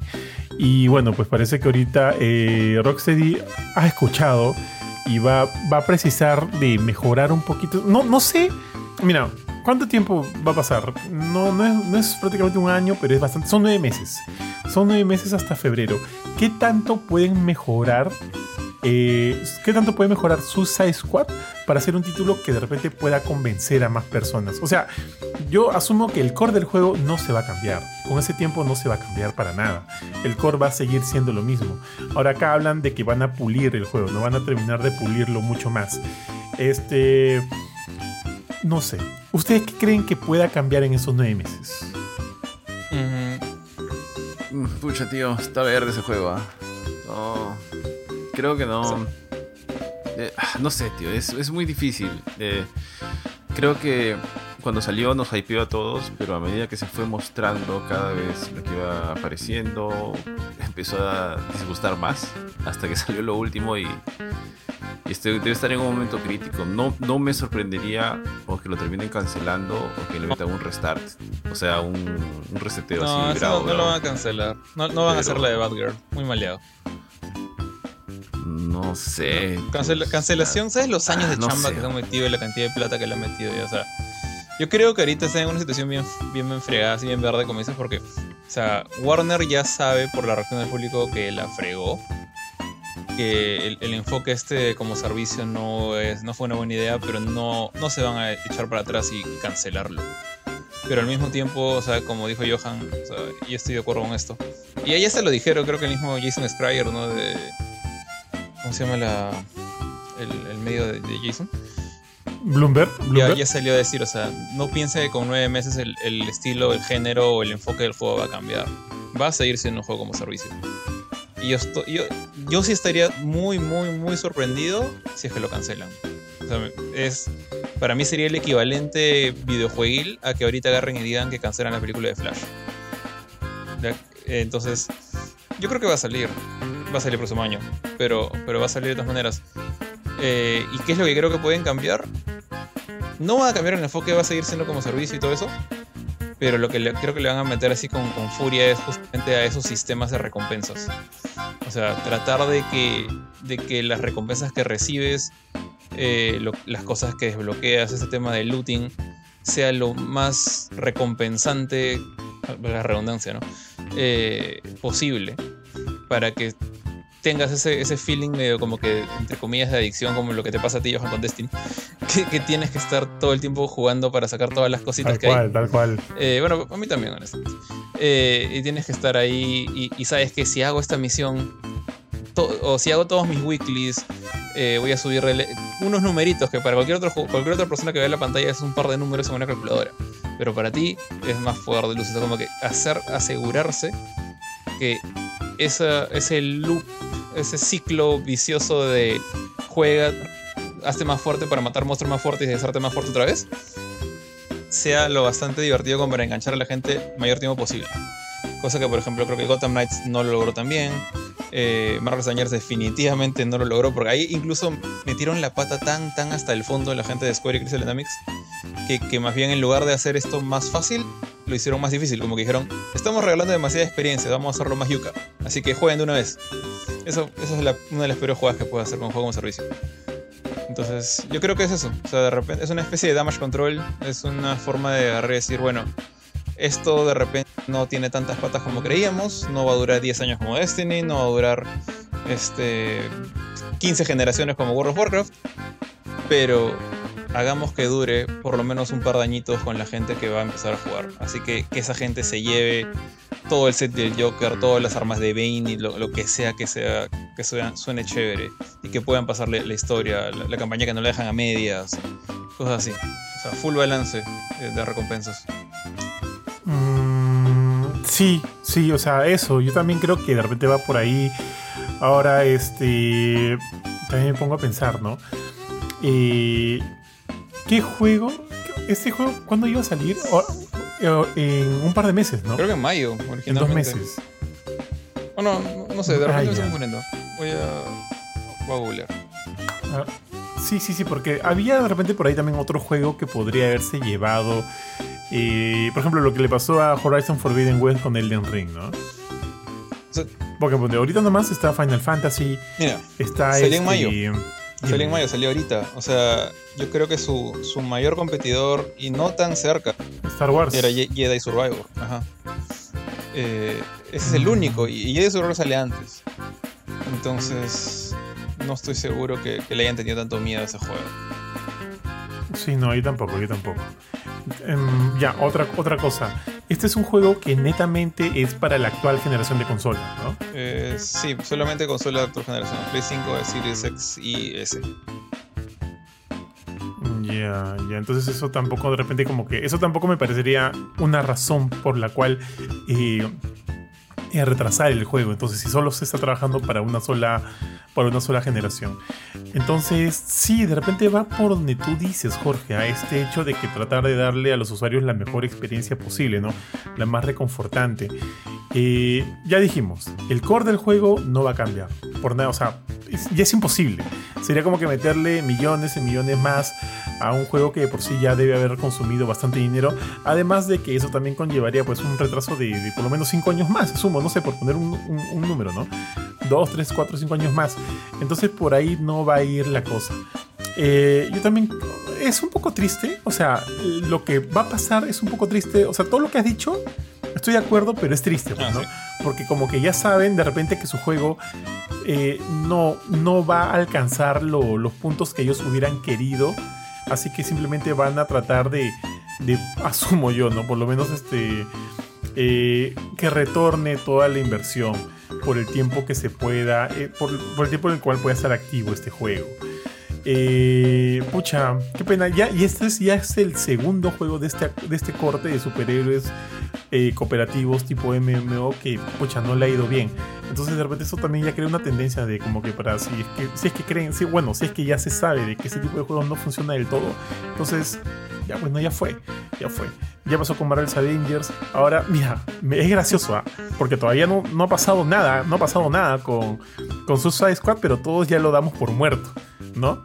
Entonces, este, bueno, pues ya, en tantos trailers buenos que, que se, eran cinemáticas, ¿no? Pero que te jalaban la idea de que esa es una historia, es, es, bastante basada en historia, está el tema de que la Justice League son los malos.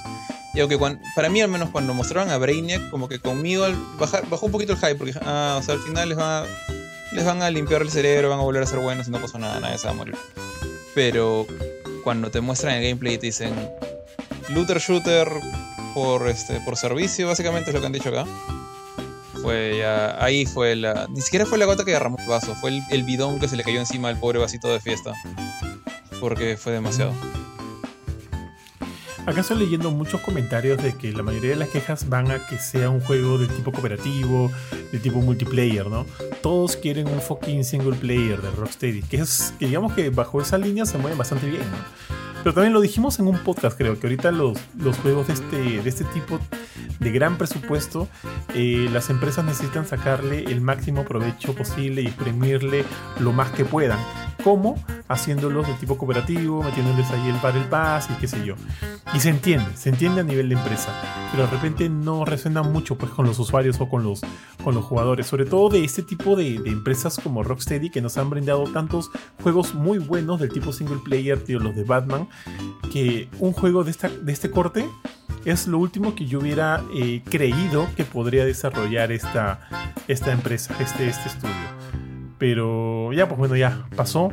Yo tampoco creo que se vaya a cancelar, la verdad, Bofetón. Es, ya, son nueve años. Nueve años de desarrollo que tiene este juego. O sea, de verdad, de verdad, no creo. te entiendo porque eh, Warner Bros. ha estado como que bien, bien este, incisivo, bien, bien fuerte con sus decisiones y no le ha temblado la mano al momento de cancelar una u otra producción, como ya lo vimos en Batgirl. Pero no sé, no, hasta ahora por lo menos no hay un no hay un precedente que esto se haya realizado en los juegos. Si mañana lo cancelan, me sorprendería un, un montón y diría, pucha, no, si estos Warner Brothers, Warner Brothers está en modo George R.R. R. Martin, ¿no? Como que ya no le importa nada, simplemente lo cancela y ya está. Pero no sé si financieramente ahorita sería lo mejor. Porque son nueve años, nueve años de desarrollo. Es que también. Eh, yo asumo que. Quiero decir, los paralelos con Avengers, ahora que, ahora que lo has puesto así, ahora que has, hablado de, de lo que la gente espera de un desarrollador que se hizo famoso por aventuras de un solo jugador. Eh, eh, sentí un, paralelo a Avengers. O sea, Crystal Dynamics, que, o sea, ah, tienen años de años de años en, la industria, pero como que la, gente empezó a reconocer el nombre Crystal Dynamics, eh, más allá de los fanáticos de Tomb Raider, con el remake de Tomb Raider. O sea, los fanáticos de Tomb Raider ya conocían ese nombre desde antes, o, o Eidos, ¿no? Pero el nombre Crystal Dynamics creo, que, creo yo se convirtió en un nombre conocido por todos los que jugamos videojuegos con el remake de Tomb Raider una aventura de disparos, de acción, a lo Uncharted, de un jugador. Hicieron dos de esos, le fue relativamente ok con el segundo.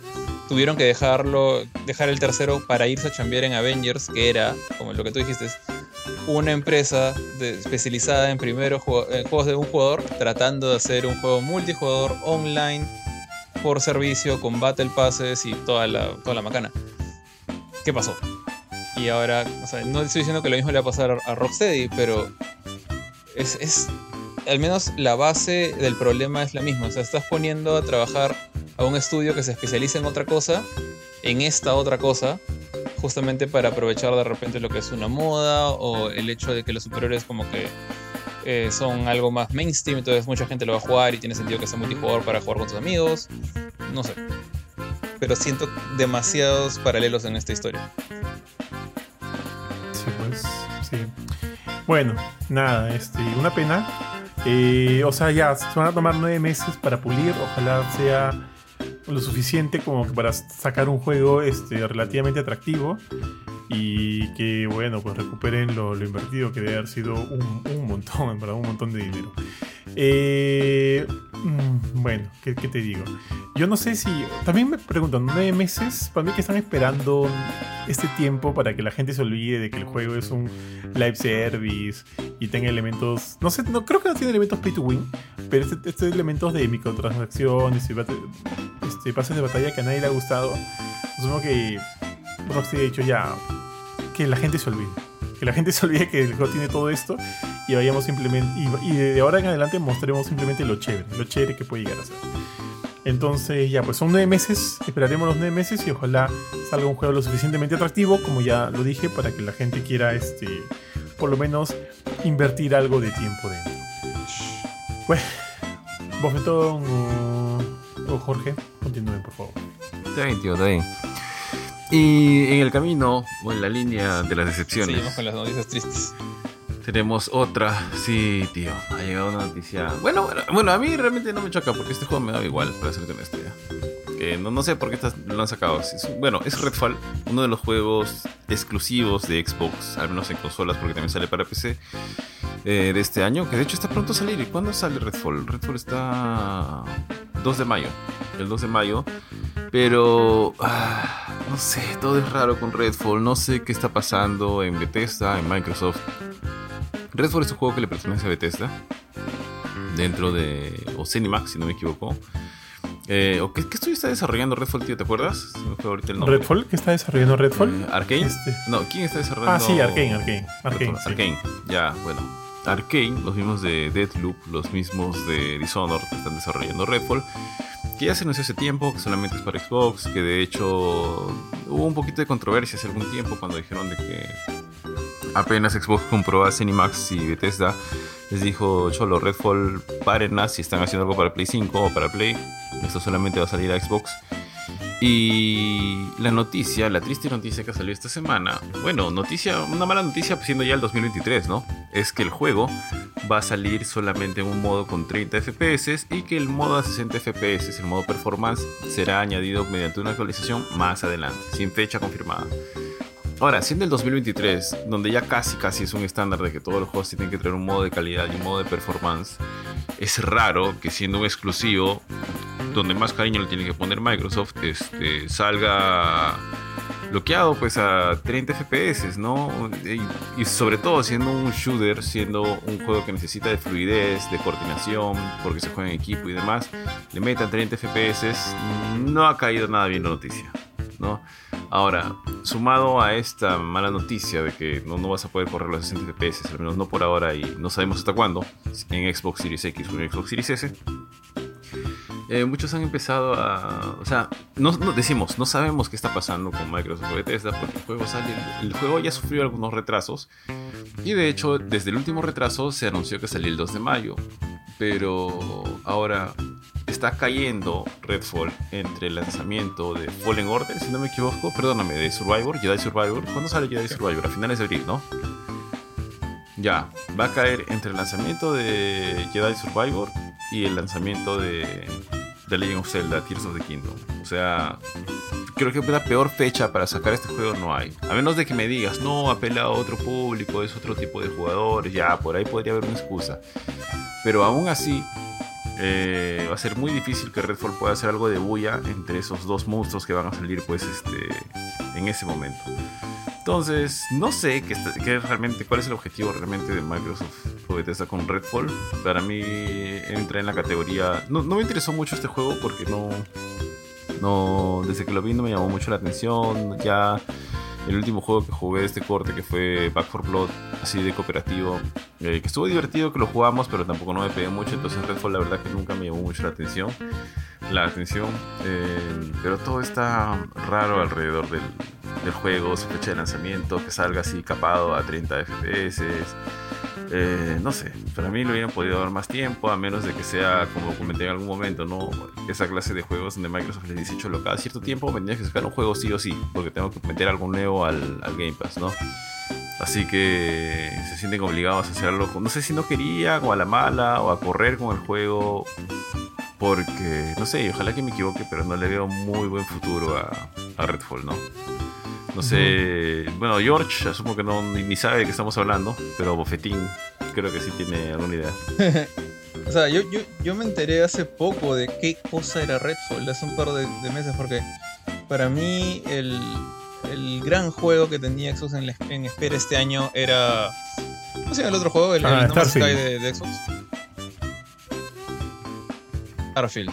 Para mí ese era su, exclusivo, ese era su ese era su God of War, ese era su Last of Us, ese era su Spider-Man, lo que sea.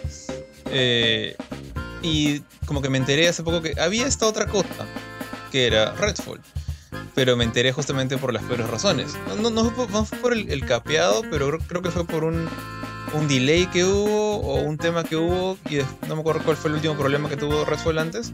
Y luego salió esto, de, del cap 30 FPS en consolas en consolas Xbox. incluso creo que eran los, desarrolladores dicen, nos estamos desarrollando solamente para Xbox. Eh, ya me acordé, creo que el roche era porque aparentemente antes de la compra de, de, de BTS Cinemax por parte de Microsoft, parecía que Redfall también está siendo desarrollado para PlayStation y que en, en el proceso lo, lo, cancelaron porque Microsoft se los ordenó, a pesar de que Microsoft siempre dice, desde, el, desde hubo este tema con Call of Duty, ¿no? De que ellos nunca están bloqueando el tema de multiplataformas, pero parece que por debajo sí. Obviamente Sony tampoco no es ningún inocente, ¿no? Ellos también hacen, hacen lo mismo. Pero Redfall era una víctima de esto, ¿no? Y ahora es una víctima del, del capeado 30 FPS, no sé, como Gotham Knights. Pero más allá de eso, sé que es un juego de vampiros. No sé más. Ni siquiera he visto gameplay, honestamente. Eh, miren, yo en realidad, lo que a mí me llama la atención es la.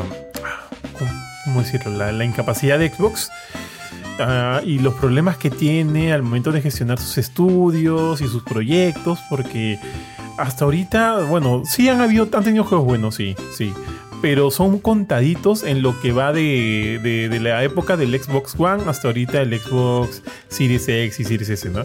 Siento que como que la última época donde Xbox estuvo relativamente fuerte fue en la época del Xbox 360. O sea, todo muy bien con el Game Pass y demás, pero en lo que tiene que ver como que como que sus exclusivos y, consolas fuertes y demás, Xbox ahorita está, a mí me llama mucho la atención de que, de que haya tantos problemas, ¿no? Yo no sé, este, no sé, eh, eh, cuál es el, eh, el motivo, la razón por la que Xbox ha decidido lanzar un juego en estas condiciones. La verdad que no lo sé.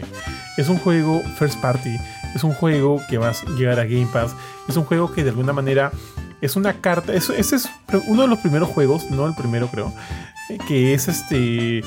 que demuestra lo que va a ser el, este, esta, asociación de Zenimax con, con Microsoft. Y que llegue de esta manera no está bien, pues. También me pinta, o sea, este juego es como, como, que digamos una primera. Eh, mm, es, es, es, es un ejemplo de lo que podría llegar a ser Xbox cuando compre finalmente a, Microsoft, ¿no? Perdón, a, perdón, a Activision. Lanzar juegos así, lanzar juegos que no están acabados, lanzar juegos con esta calidad, no me gusta. No me gusta el manejo, por eso digo que tiene Xbox de sus estudios, la gestión de sus proyectos, no me gusta.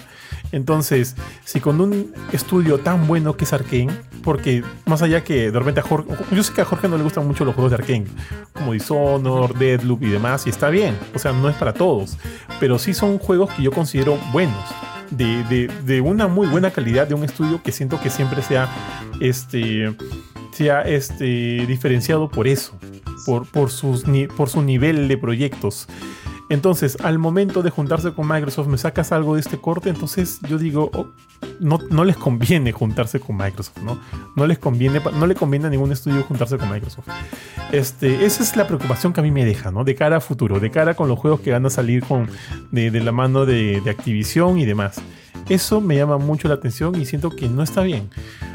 Y, y bueno, pues no sé, no sé. Este, ahora que un juego esté capado a 30 frames por segundo, sí, yo siento que no debería ser que eso ya el, estándar de la generación debería ser de 60 para arriba, pero regresando a Gotham Knights, que también este, tuvo el mismo problema, yo lo jugué en consola a 30 frames por segundo y sinceramente, sinceramente, en un momento ya ni lo notaba, porque el juego era relativamente bueno, o sea, la historia a mí me me adentré bastante en la historia y me estuve ahí muy entretenido y ya se me iba olvidando los 30 frames por segundo. Entonces, entiendo que para divertir o para para este para que tú goces de un juego no es tan necesario, pues no los frames por segundo.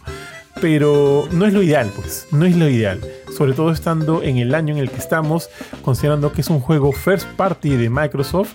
Entonces es cuando tú deberías sacar el pecho por este por estos, por estos títulos que son tuyos, ¿no? Y que solo van a poder jugarse, aparte de PC, en tus consolas. Tú deberías sacar el pecho por estos juegos, no como quedarnos algo así de este corte. Eso es lo que me preocupa, tío. Eso me preocupa mucho por parte de Microsoft. Sí, la, verdad, este, como tú dijiste, por ejemplo, el, el Zelda Tears of the Kingdom, ese no, no va a correr a 60 ni Se queda en 30 y ahí nomás.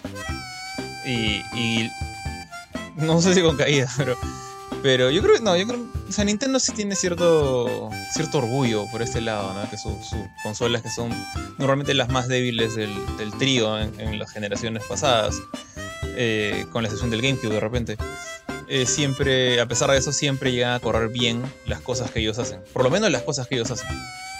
Eh, entonces no creo que, que vaya caídas o roches con, con Tears of the Kingdom.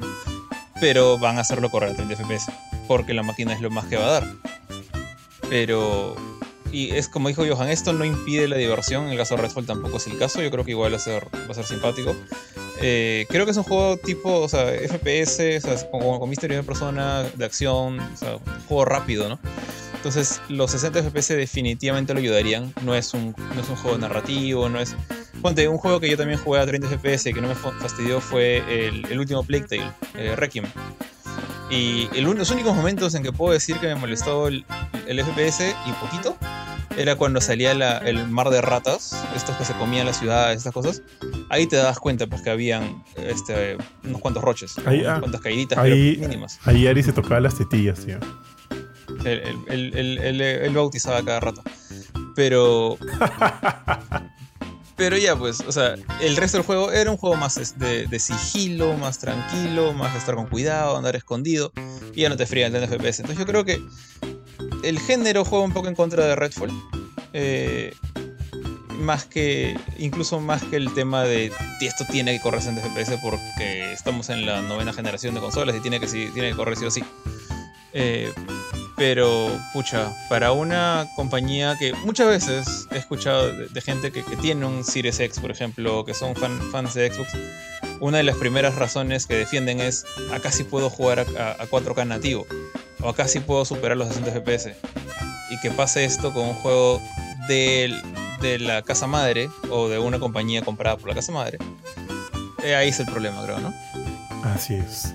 Bueno, pasemos, mis estimados. ¿A quién le toca? Eh, creo que ahora sí ya me toca a mí y ya se acabaron las noticias tristes. Porque viene justamente eh, el juego de pelea favorito de, Ari, al menos de todas las veces que nos, nos, nos para diciendo lo chévere que se ve. Es Tekken 8 y Tekken 8 ha confirmado unas cuantas cosas muy chéveres. Eh, hace, hace, unos cuantos. ¿cuánto, ¿Cuándo fue eso? El 8 de abril fue este, este tweet de parte de nuestro querido director Katsuhiro Harada que le preguntaron algo así súper casual. Una, persona, eh, digamos, común y corriente en Twitter le preguntó, este, ¿podríamos tener crossplay para el juego? Eh, Jarada, al, director. Y Jarada contesta de una manera que súper casual, como que claro que sí, o sea, crossplay, claro que sí, por si acaso. Eh, en, las generaciones pasadas, cuando lanzamos los juegos, siempre propusimos tener crossplay pero en ese momento eran ellos, o sea, Microsoft, Sony, Nintendo. Microsoft, Sony principalmente. Eh, e, eran ellos quienes estaban en, como que eh, rivalizados, a dots, o sea, rivalizados entre ellos. Y por intereses mutuos. Y por un tema de seguridad de peer-to-peer, o sea, ya tema de los datos, esas cosas.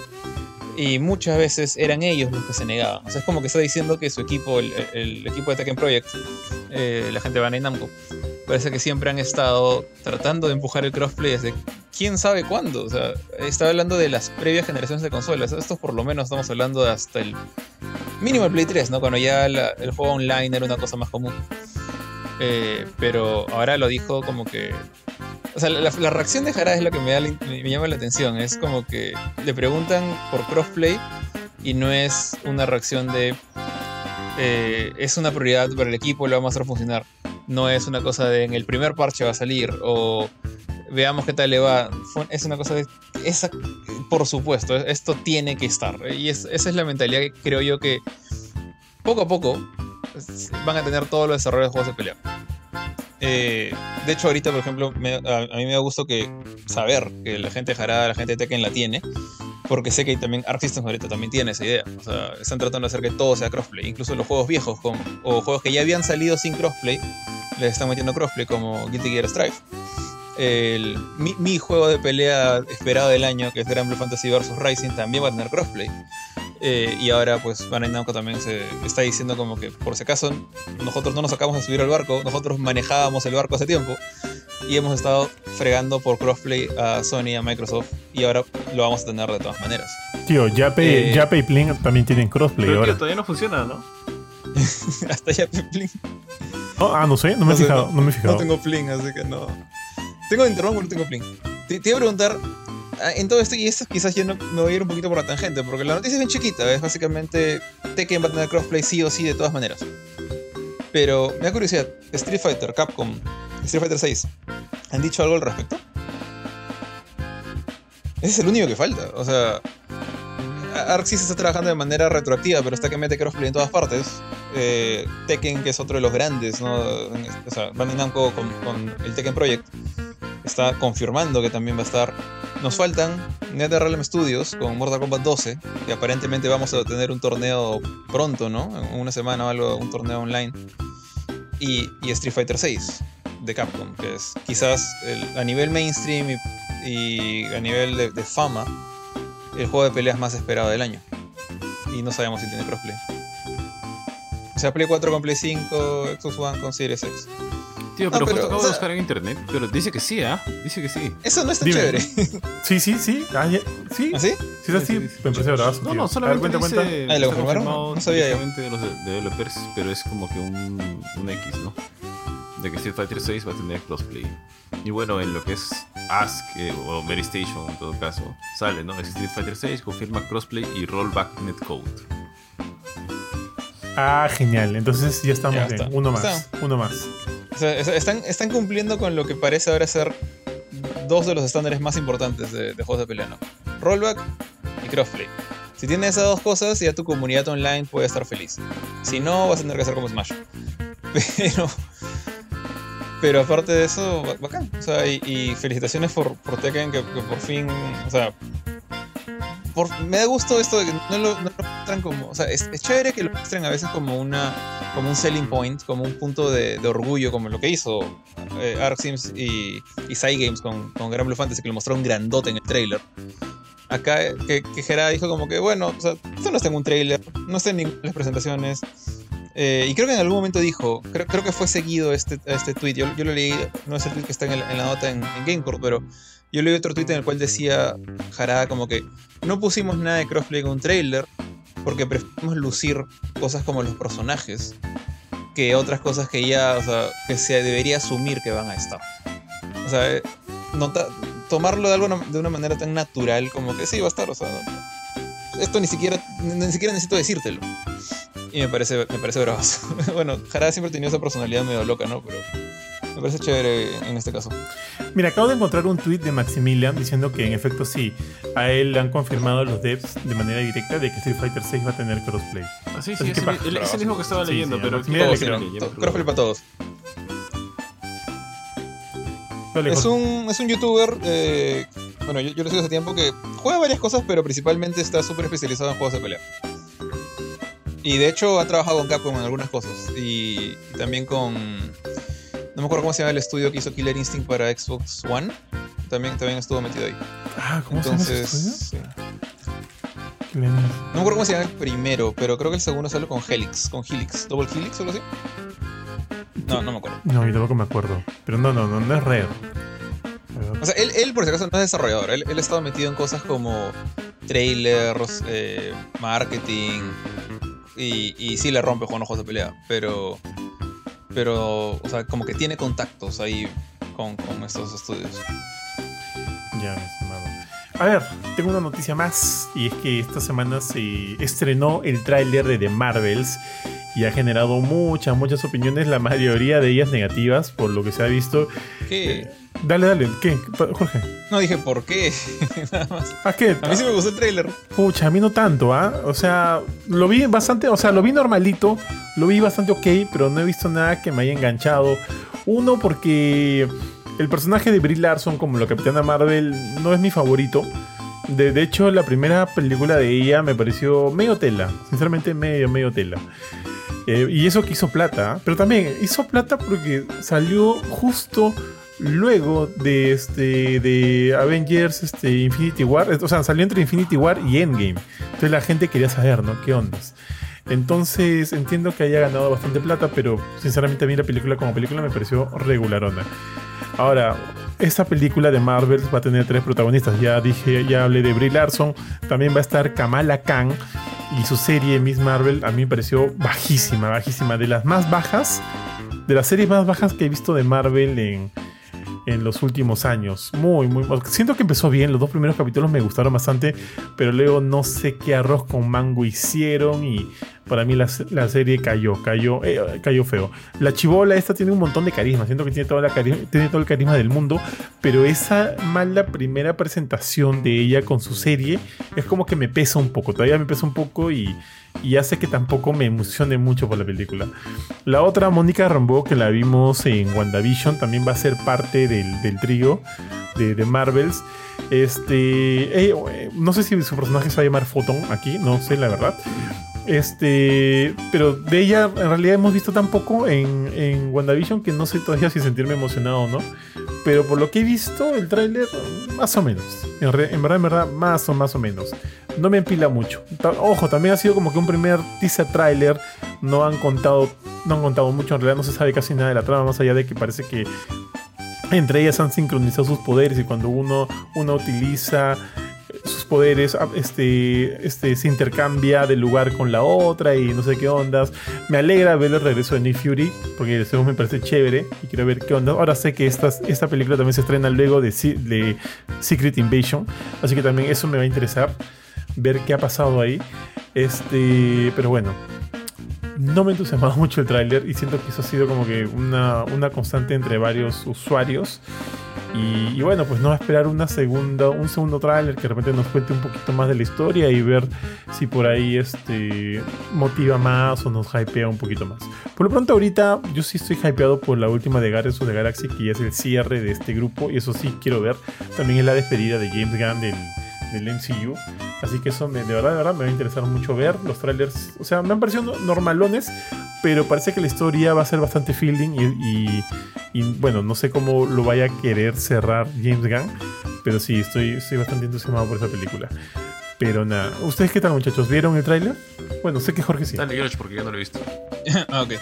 Yo sí lo vi, o sea, no mentiría si digo que me encantó, como que, o sea, no, no, me, no me emocionó como, no sé, un tráiler de, de Endgame o de Infinity War o alguno de No Way Home. Fue como que lo vi, me dio, no me dio risa, fue como dije, ok, es, una película más tirando para ese lado cómico, juguetón de, de Marvel que, mucha gente lo, critica, pero prácticamente el resto del mundo va al cine creo que por eso, por, porque son películas como que cualquiera puede ver, cualquiera puede entender y la va a pasar bien sin, sin pensar mucho, ¿no? Pero que al mismo tiempo suele ser como que su punto débil frente a la, gente más hardcore. Eh, entonces, sí vi, eso. Básicamente eh, me sigue sin caer bien la, la actriz de Kamala Khan, a, mí tampoco. De hecho, en su serie tampoco me, me cae bien, no, no, no sé, no, no, no, de repente simplemente no, no me gusta cómo, interpreta el personaje, pero tampoco soy muy fan de Kamala Khan, así que no me importe mucho. Eh, pero sentí ese, como que un ligero interés de, ok, este se ve entretenido, sí me gustó el trailer, me pareció estuvo bien hecho. Eh, también me, me, dejó rajándome la cabeza medio sonzas como si las tres aparentemente cambian de sitio entre ellas cuando una usa sus poderes, ¿no? Eh, y por eso es que Kamala termina en el espacio cuando Photon está como que analizando algo con Nick Fury ahí en el espacio. Eh, pero tú ves que cuando se cambian de sitio en el resto del trailer, o sea, por ejemplo, cuando Kamala usa sus poderes, creo, trae a Brie Larson, a Captain Marvel, a la mitad de su casa y ella cae sobre la mesa, pero con todo su uniforme puesto. Pero por alguna razón, cuando Kamala se fue al espacio, apareció dentro del traje de astronauta de Photon. Ahí yo creo que Kamala debió aparecer hecha un cubito de hielo y luego implotar en el espacio, pero bueno, son cosas que uno se fija con eso, se, huele demasiado. Pero aparte de eso, está simpático, es entretenido, no... O sea, lo, pongo al level como, qué sé yo, como la primera de Ant-Man, como que, ok, está bien, lo voy creo que lo voy a pasar bien si voy al cine a ver esto, pero no voy a terminar con la boca abierta o, o súper feliz o impresionado. Y creo que la parte que más me, me, gustó, me dio risa, fue cuando sale el gato este, Goose slash Chewie en, los cómics a, tratar de comerse a la gente y, eso. Sí, sale. mucho más que decir. Sale con su manada de gatos también por ahí. Así que eso, eso sí, está simpaticón. Pero bueno, nada, digo, ahorita en realidad hemos visto muy poco y espera los siguientes trailers, ¿no? De cara al, al estreno que creo que es hacia finales de año. Y ya. Muchachos, ¿alguno más le queda alguna noticia? A mí me queda una última que me pasaste de, Señor los Anillos. Con emoción, ¿con qué emoción lo cuenta George? Bueno, no, no es. O sea, la verdad es que yo no soy muy fan de Señor los Anillos. Y creo que alguno de ustedes sí, no me acuerdo quién de ustedes dos ¿cómo, ¿Cómo que no? Si Jorge se fue a ver las tres ah, películas al, al de, de, una al otro. sí, tío. Y reconozco, al cine. y reconozco que fue se, quedó sin raya. O sea, un fan del señor que, que, que, la pasó bravazo, que valió la pena, que 12 horas ahí. Yo, no, yo fui como que quiero salir de aquí, por favor, libérenme. Pero, pero este. Pero no me desagradan las películas, no es como una, una saga que, que, no me guste o que quiere mantener lejos, como no sé, Rápidos y Furiosos, por ejemplo. Para mí eso es como que eh, Rakumin para mí. Ya, pero. Señor Anillos es ok, o sea, es una serie entretenida, de, de, libros, películas y demás. Pero incluso algunos de ustedes, no me acuerdo quién de ustedes ocurre de repente, que sí son fans, nadie me ha dicho que esté interesado en este bendito juego. Entonces, por eso es que lo, digo con, con, esa falta de emoción, porque siento que el pobre Gollum está pasando totalmente desapercibido y de repente es porque está apuntando un nicho súper particular de gente que adora el personaje de, de Smigol, lo interpretado el, el, actor de, de Claw, de Black Panther, siempre me olvidó su nombre, el, ah. director de Venom 2. Andy Serkis. César en... Andy Serkis. Andy Serkis, ahí está. Él, este él parece, él hizo bastante famoso el personaje, hizo que mucha gente lo quisiera. Y creo que por eso es que le han dado este juego, o sea, porque, no sé, tú, pensarías, si, piensas en, en Señor los Anillos, y como dije, yo no soy muy fan, pero me acuerdo, ponte de los principales, como, no sé, este Aragorn, Legolas, Gimli. Y si te dicen, voy a hacer un juego de un personaje que no tenía un juego, no sé si Gollum sería, quizás estaría entre los cinco primeros, pero no creo que sería la primera opción. Pero en fin, aquí lo tenemos. Lord of the Rings Gollum, el, juego, ya ha llegado a fase Gold. Con un lanzamiento oficial previsto para el 25 de mayo en pues, prácticamente en todos lados, pero primero sale en Xbox, eh, PlayStation y PC. Y luego, en una fecha futura que no es el 25 de mayo, va a salir en Nintendo Switch. Eh, y eso, esa es la noticia. O sea, ya sabemos que Gollum no va a tener retrasos. Si eres de las personas que está súper emocionado por este juego, te falta poco más de un mes para jugarlo. Salvo que lo quieras jugar en Nintendo Switch. Y sigue siendo este juego raro de, de sigilo con un acabado artístico que no está tratando de imitar el realismo de las películas. Como que es una especie de película de animación medio realista, sí, pero no deja de ser cartoon, el personaje de Gollum, lo que hemos visto. Y creo que le queda bien el estilo artístico, aunque no se ve de muy alta calidad. Eh, pero de todas maneras, eh, nada de eso que puedo decir, ninguna de las cosas buenas que puedo decir de, Gollum en sus trailers me convierte en, público objetivo de este juego. No sé si alguno de ustedes eh, está más emocionado. ¿Quién de ustedes le va a hacer review a Gollum? No sé. Pero alguien más que quiera comentar algo. Será objetivo. El bofetón, creo. Tío, no, pucha, no sé, tío. es raro, me llama la atención. Se ve raro el juego, es un tipo de jugabilidad extraña y, y de hecho ese personaje en particular, no sé, es como que no tengas juegos de Marvel, no tengas poquitos juegos de Marvel y de entre todos los héroes que tienes, no sé, Iron Man, este, Wolverine, Spider-Man, etcétera, etcétera, todo lo que tienes y no sé, te claves un juego de. Pucha, no sé quién, quién es así. Por eso. Oh, ahí está. La chicardía. Un juego de la chicardía. Y de un, así, no sé, medio raro y todo. No sé, es como que un montón de. que parecen un montón de malas decisiones sumadas, que es lo que están llegando a este juego, pero bueno, pues habrá que ver, a lo mejor a lo mejor este quien financió este juego, pucha, lo vio y dijo, no, sí, la idea acá es mostra, funciona. No sé, realmente no sé qué pueden hacer. Pero no, no le tengo. No le tengo fe. Me encanta el Señor de los Anillos, pero no le tengo mucha fe al juego. A mí tampoco me entusiasma mucho Bofetón en realidad. El juego se ve medio feito, ¿ah? Se ve medio feito visualmente. Se ve, se ve lento, no sé, una, jugabilidad que siento que siempre estás, eh, siempre estás en la, a la defensiva. Eh, o sea, como que siendo sigiloso, qué sé yo, ¿no? asumo que todo el juego está en base a eso, ¿no? al sigilo, llegar de punto A a punto B sin que te vean y qué sé yo. Y en realidad no sé, pero no, no resuena conmigo el título. A mí también me gusta un montón El Señor de los Anillos, pero, pero no, no, no. Siento que siento que no, no va a ser el, es el juego para mí, ¿no? Ahora, quién sabe, ¿no? Terminan nominados al GOTI, tío, y nos cae a la boca. Pero dudo mucho, dudo mucho que vaya por ese lado. Muchachos, antes de irnos, tengo una noticia acá que no la había mapeado, pero este, pero veo que también se ha resuelto. Dicen que el actor este Drake Bell había estado desaparecido, weón. Y que sí, ¿Lo conocen? ¿Lo ubican? Los memes salieron ya de que Drake se quedó dormido tres horas. Cuando se despertó estaba este. lo buscaba todo el internet. Sí, a mí me pareció un poco, un poco exagerado porque el pata creo que todavía, todavía está en rochas por, por el tema este de, de, los menores o las menores con las que estuvo haciendo sus plancitos por, por celular, el pendejo este, pero eh, yo pensé que yo pensé que iban a decir como lleva una semana desaparecido algo por estilo, pero cuando leí la noticia decía no se le encuentra desde la noche de ayer y creo que eran las 11 de la mañana. Sí, Era como que, o sea, ¿qué hace? Quedó a dormir en un hotel random. O sea, es un pata con un montón de plata todavía, ¿no? No, no veo nada extraño. ¿Por, ¿Por qué es noticia si no ha pasado ni 24 horas? Ya, mira, justo estoy leyendo eso y lo que pasa es que, aparte de todo eso, sí hubo un involucramiento de la policía. La policía estaba este, buscándolo porque aparentemente había, había algún indicio de que la vida de, de Drake Bell estaba en peligro.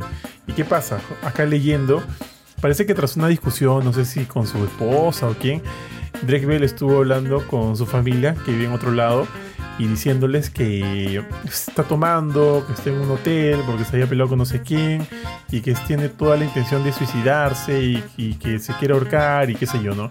Y luego de eso dejó de, dejó de mandar mensajes.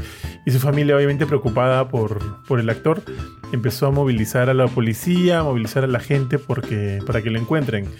Y es ahí donde la policía, bueno, finalmente lo encuentra a Drake Bell. Asumo que deben haber este, localizado su, teléfono y menos mal lo encontraron bien. Pero, o sea, el, meollo del asunto, el, escándalo o, la premura, la preocupación vino a raíz de, de, que el actor mismo dijo ¿no? que tenía todas las ganas de, suicidarse. Y es por eso que la familia estaba asustada.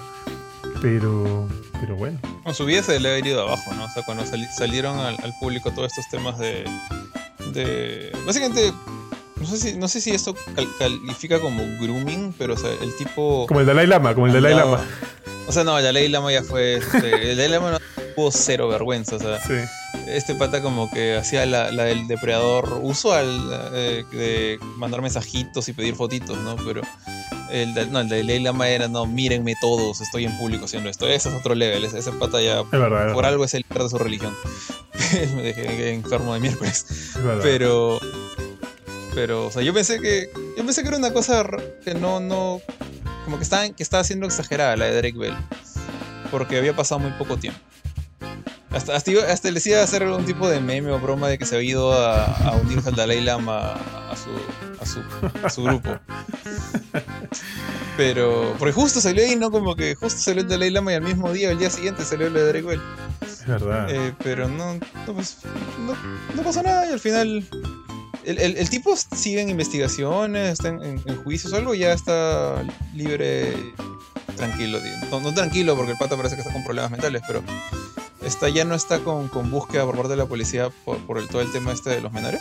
Creo que llegó a un acuerdo este, fuera de tribunales, o sea, de haber pagado a, la flaca o las flacas, no sé cuántas estuvieron involucradas en ese tema. Y como para dejar ahí la cosa, ¿no? O sea, pagó, el pata pagó. Eh, no sé si ha salido algo más o sobre qué otro. Creo que tiene problemas ahorita con consumo de alcohol, no sé si consumo de drogas, ojo, eso no, no, no, no estoy muy seguro, pero por ahí leí algo en algún momento. No, estoy afirmando nada, ¿no? Luego Drake Bell nos, nos, enjuicia, tío. No, no lo sabemos, allegedly. Este. Pero sí sé que, o sea, por lo que he leído, por lo que estuve leyendo ahorita, informándome ahorita, sí siento que de repente su, su vida este, personal está un poquito de, no sé, pues, un poquito fuera de, fuera de track. Y nada, pucha, qué pena. Yo, yo sí veía Drake and Josh. Creo, no, no, no era fan, no he visto todos los capítulos, he visto algunos por ahí que sí me han, me han causado gracia. Pero, pero bueno, ojalá se resuelvan los problemas de este weón y, y pa'lante, pa'lante. Sí, sí, yo nunca la respuesta. Dale, dale justo relacionado al, tema ese, eh, yo también veía a Drake Josh, creo que de las, de las series live action de Nickelodeon, honestamente era una de las que, quizás la, que más me divertía, porque otras como, no sé, Kenan y Kel no me gustaban, o la misma iCarly, ¿no? que creo que es el personaje que sale de ahí. Ya. este, debo decir que la misma iCarly también no, no me pareció divertido y ahí también fácil me vas a decir lo mismo. Pero este, lo de Drake y Josh sí me da risa. Sí, tenía su, encanto. Incluso ahí el personaje de, la chica esta de Cosgrove, creo que se apellida, era, era más divertido que su serie. Ah, eh, y justo por ahí vi, vi, gente diciendo como que, que después de todo el roche, todos estos problemas que ha tenido Drake, que ya ni fregando, o sea, y creo que ya no lo hace ni que lo de, ya no, ya no este, emite repeticiones de la serie. Y la, gente así como que está sintiendo lástima, no por Drake, no por sus problemas, sino por Josh. Porque el, actor, el pata y el legado de su serie como que pagó pato por culpa del otro. Ah, claro. me da un poquito de risa, pero por un lado también tienen razón, ¿no? O el, tipo este, o sea, de los dos protagonistas, eh, Drake Bell ha tenido películas, aunque es películas monces, como creo que incluso ha sido salió una película live action de, de los padrinos mágicos y me acuerdo que también fue Spider-Man en un juego antiguo, creo que en Edge of Time. No, no no. Eh, Shattered Dimensions fue uno de los Spider-Mans. Eh, entonces, como que no le ha ido tan mal, no le ha ido excelente, pero no le ha ido tan mal. Pero Josh está en nada. O sea, Josh, Josh terminó su serie y ya no, no. Y ahora ni eso tiene. Y es un poco, poco triste por ese lado. No, yo a Josh sí le he visto en varias producciones, ¿ah? Ese weón ¿Ah, estuvo en. Sí. Estuvo ahorita, eh, pocha, vi esto porque mi esposa quería ver y por ahí nos enganchamos un poquito. Está en How I Met Your Father. Estuvo en episodios de Robo Chicken. Este, me acuerdo que estuvo en Fuller House también, o sea, pocos episodios, pero estuvo por ahí. Y tenido como que roles, ¿no? Así pequeños en The Big Bang Theory, este, y otras series más. Eh, pero no, pues no es que su carrera haya despegado así fuerte. En películas mm, no lo recuerdo mucho, pero sí yo siento que estaba un poquito más rankeado que, que Drake Bell. Drake Bell sí se fue un poquito más a la, a la shit. Es más, creo que Josh Peck ahorita está más que todo metido en creación de contenido en su, en su canal de YouTube y qué sé yo. Aparte, como el weón se, entonces... el se volvió Pepa, luego de adelgazar, este, es como que lo, lo, comenzaron a llamar más y más, ¿no?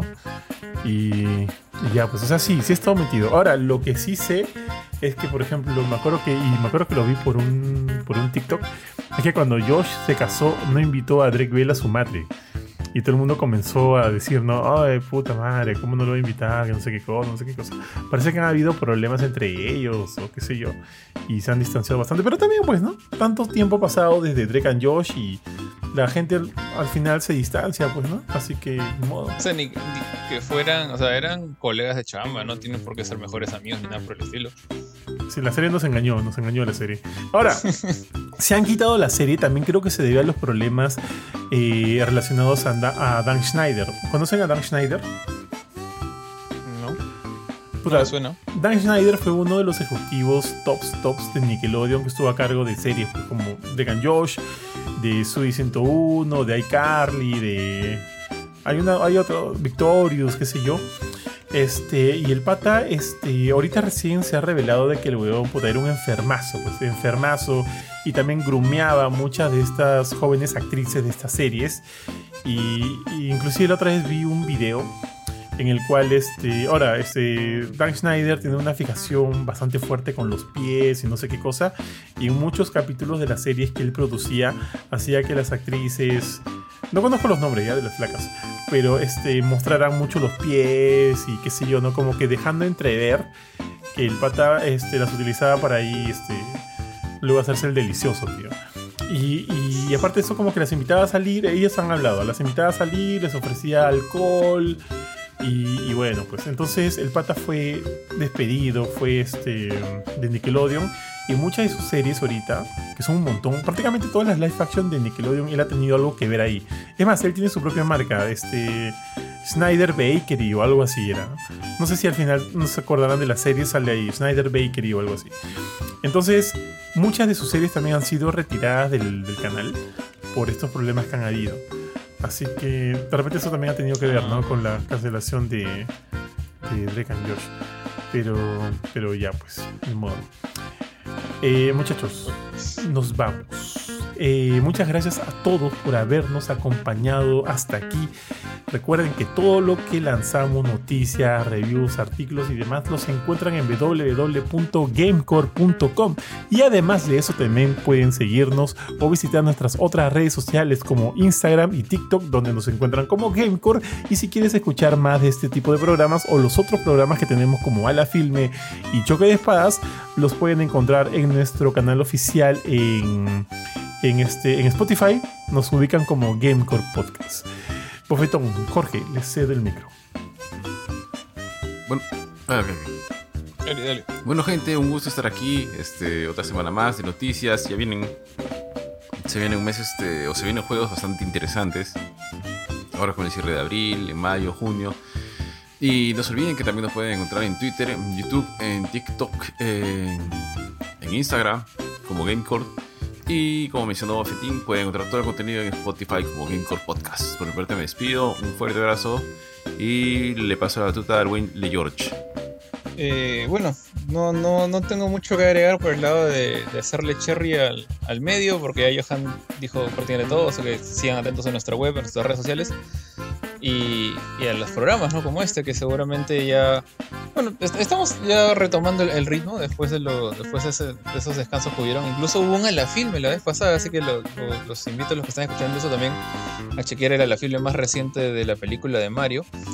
Y a ver si, si regresa Choque de Faz, ¿no? Que todavía ese es el que, el que todavía está pendiente. Pero nada, de todas maneras, espero. Eh, la próxima semana regresamos con más noticias y reviews, así que nos vemos. Cuídense todos. Chao, chao.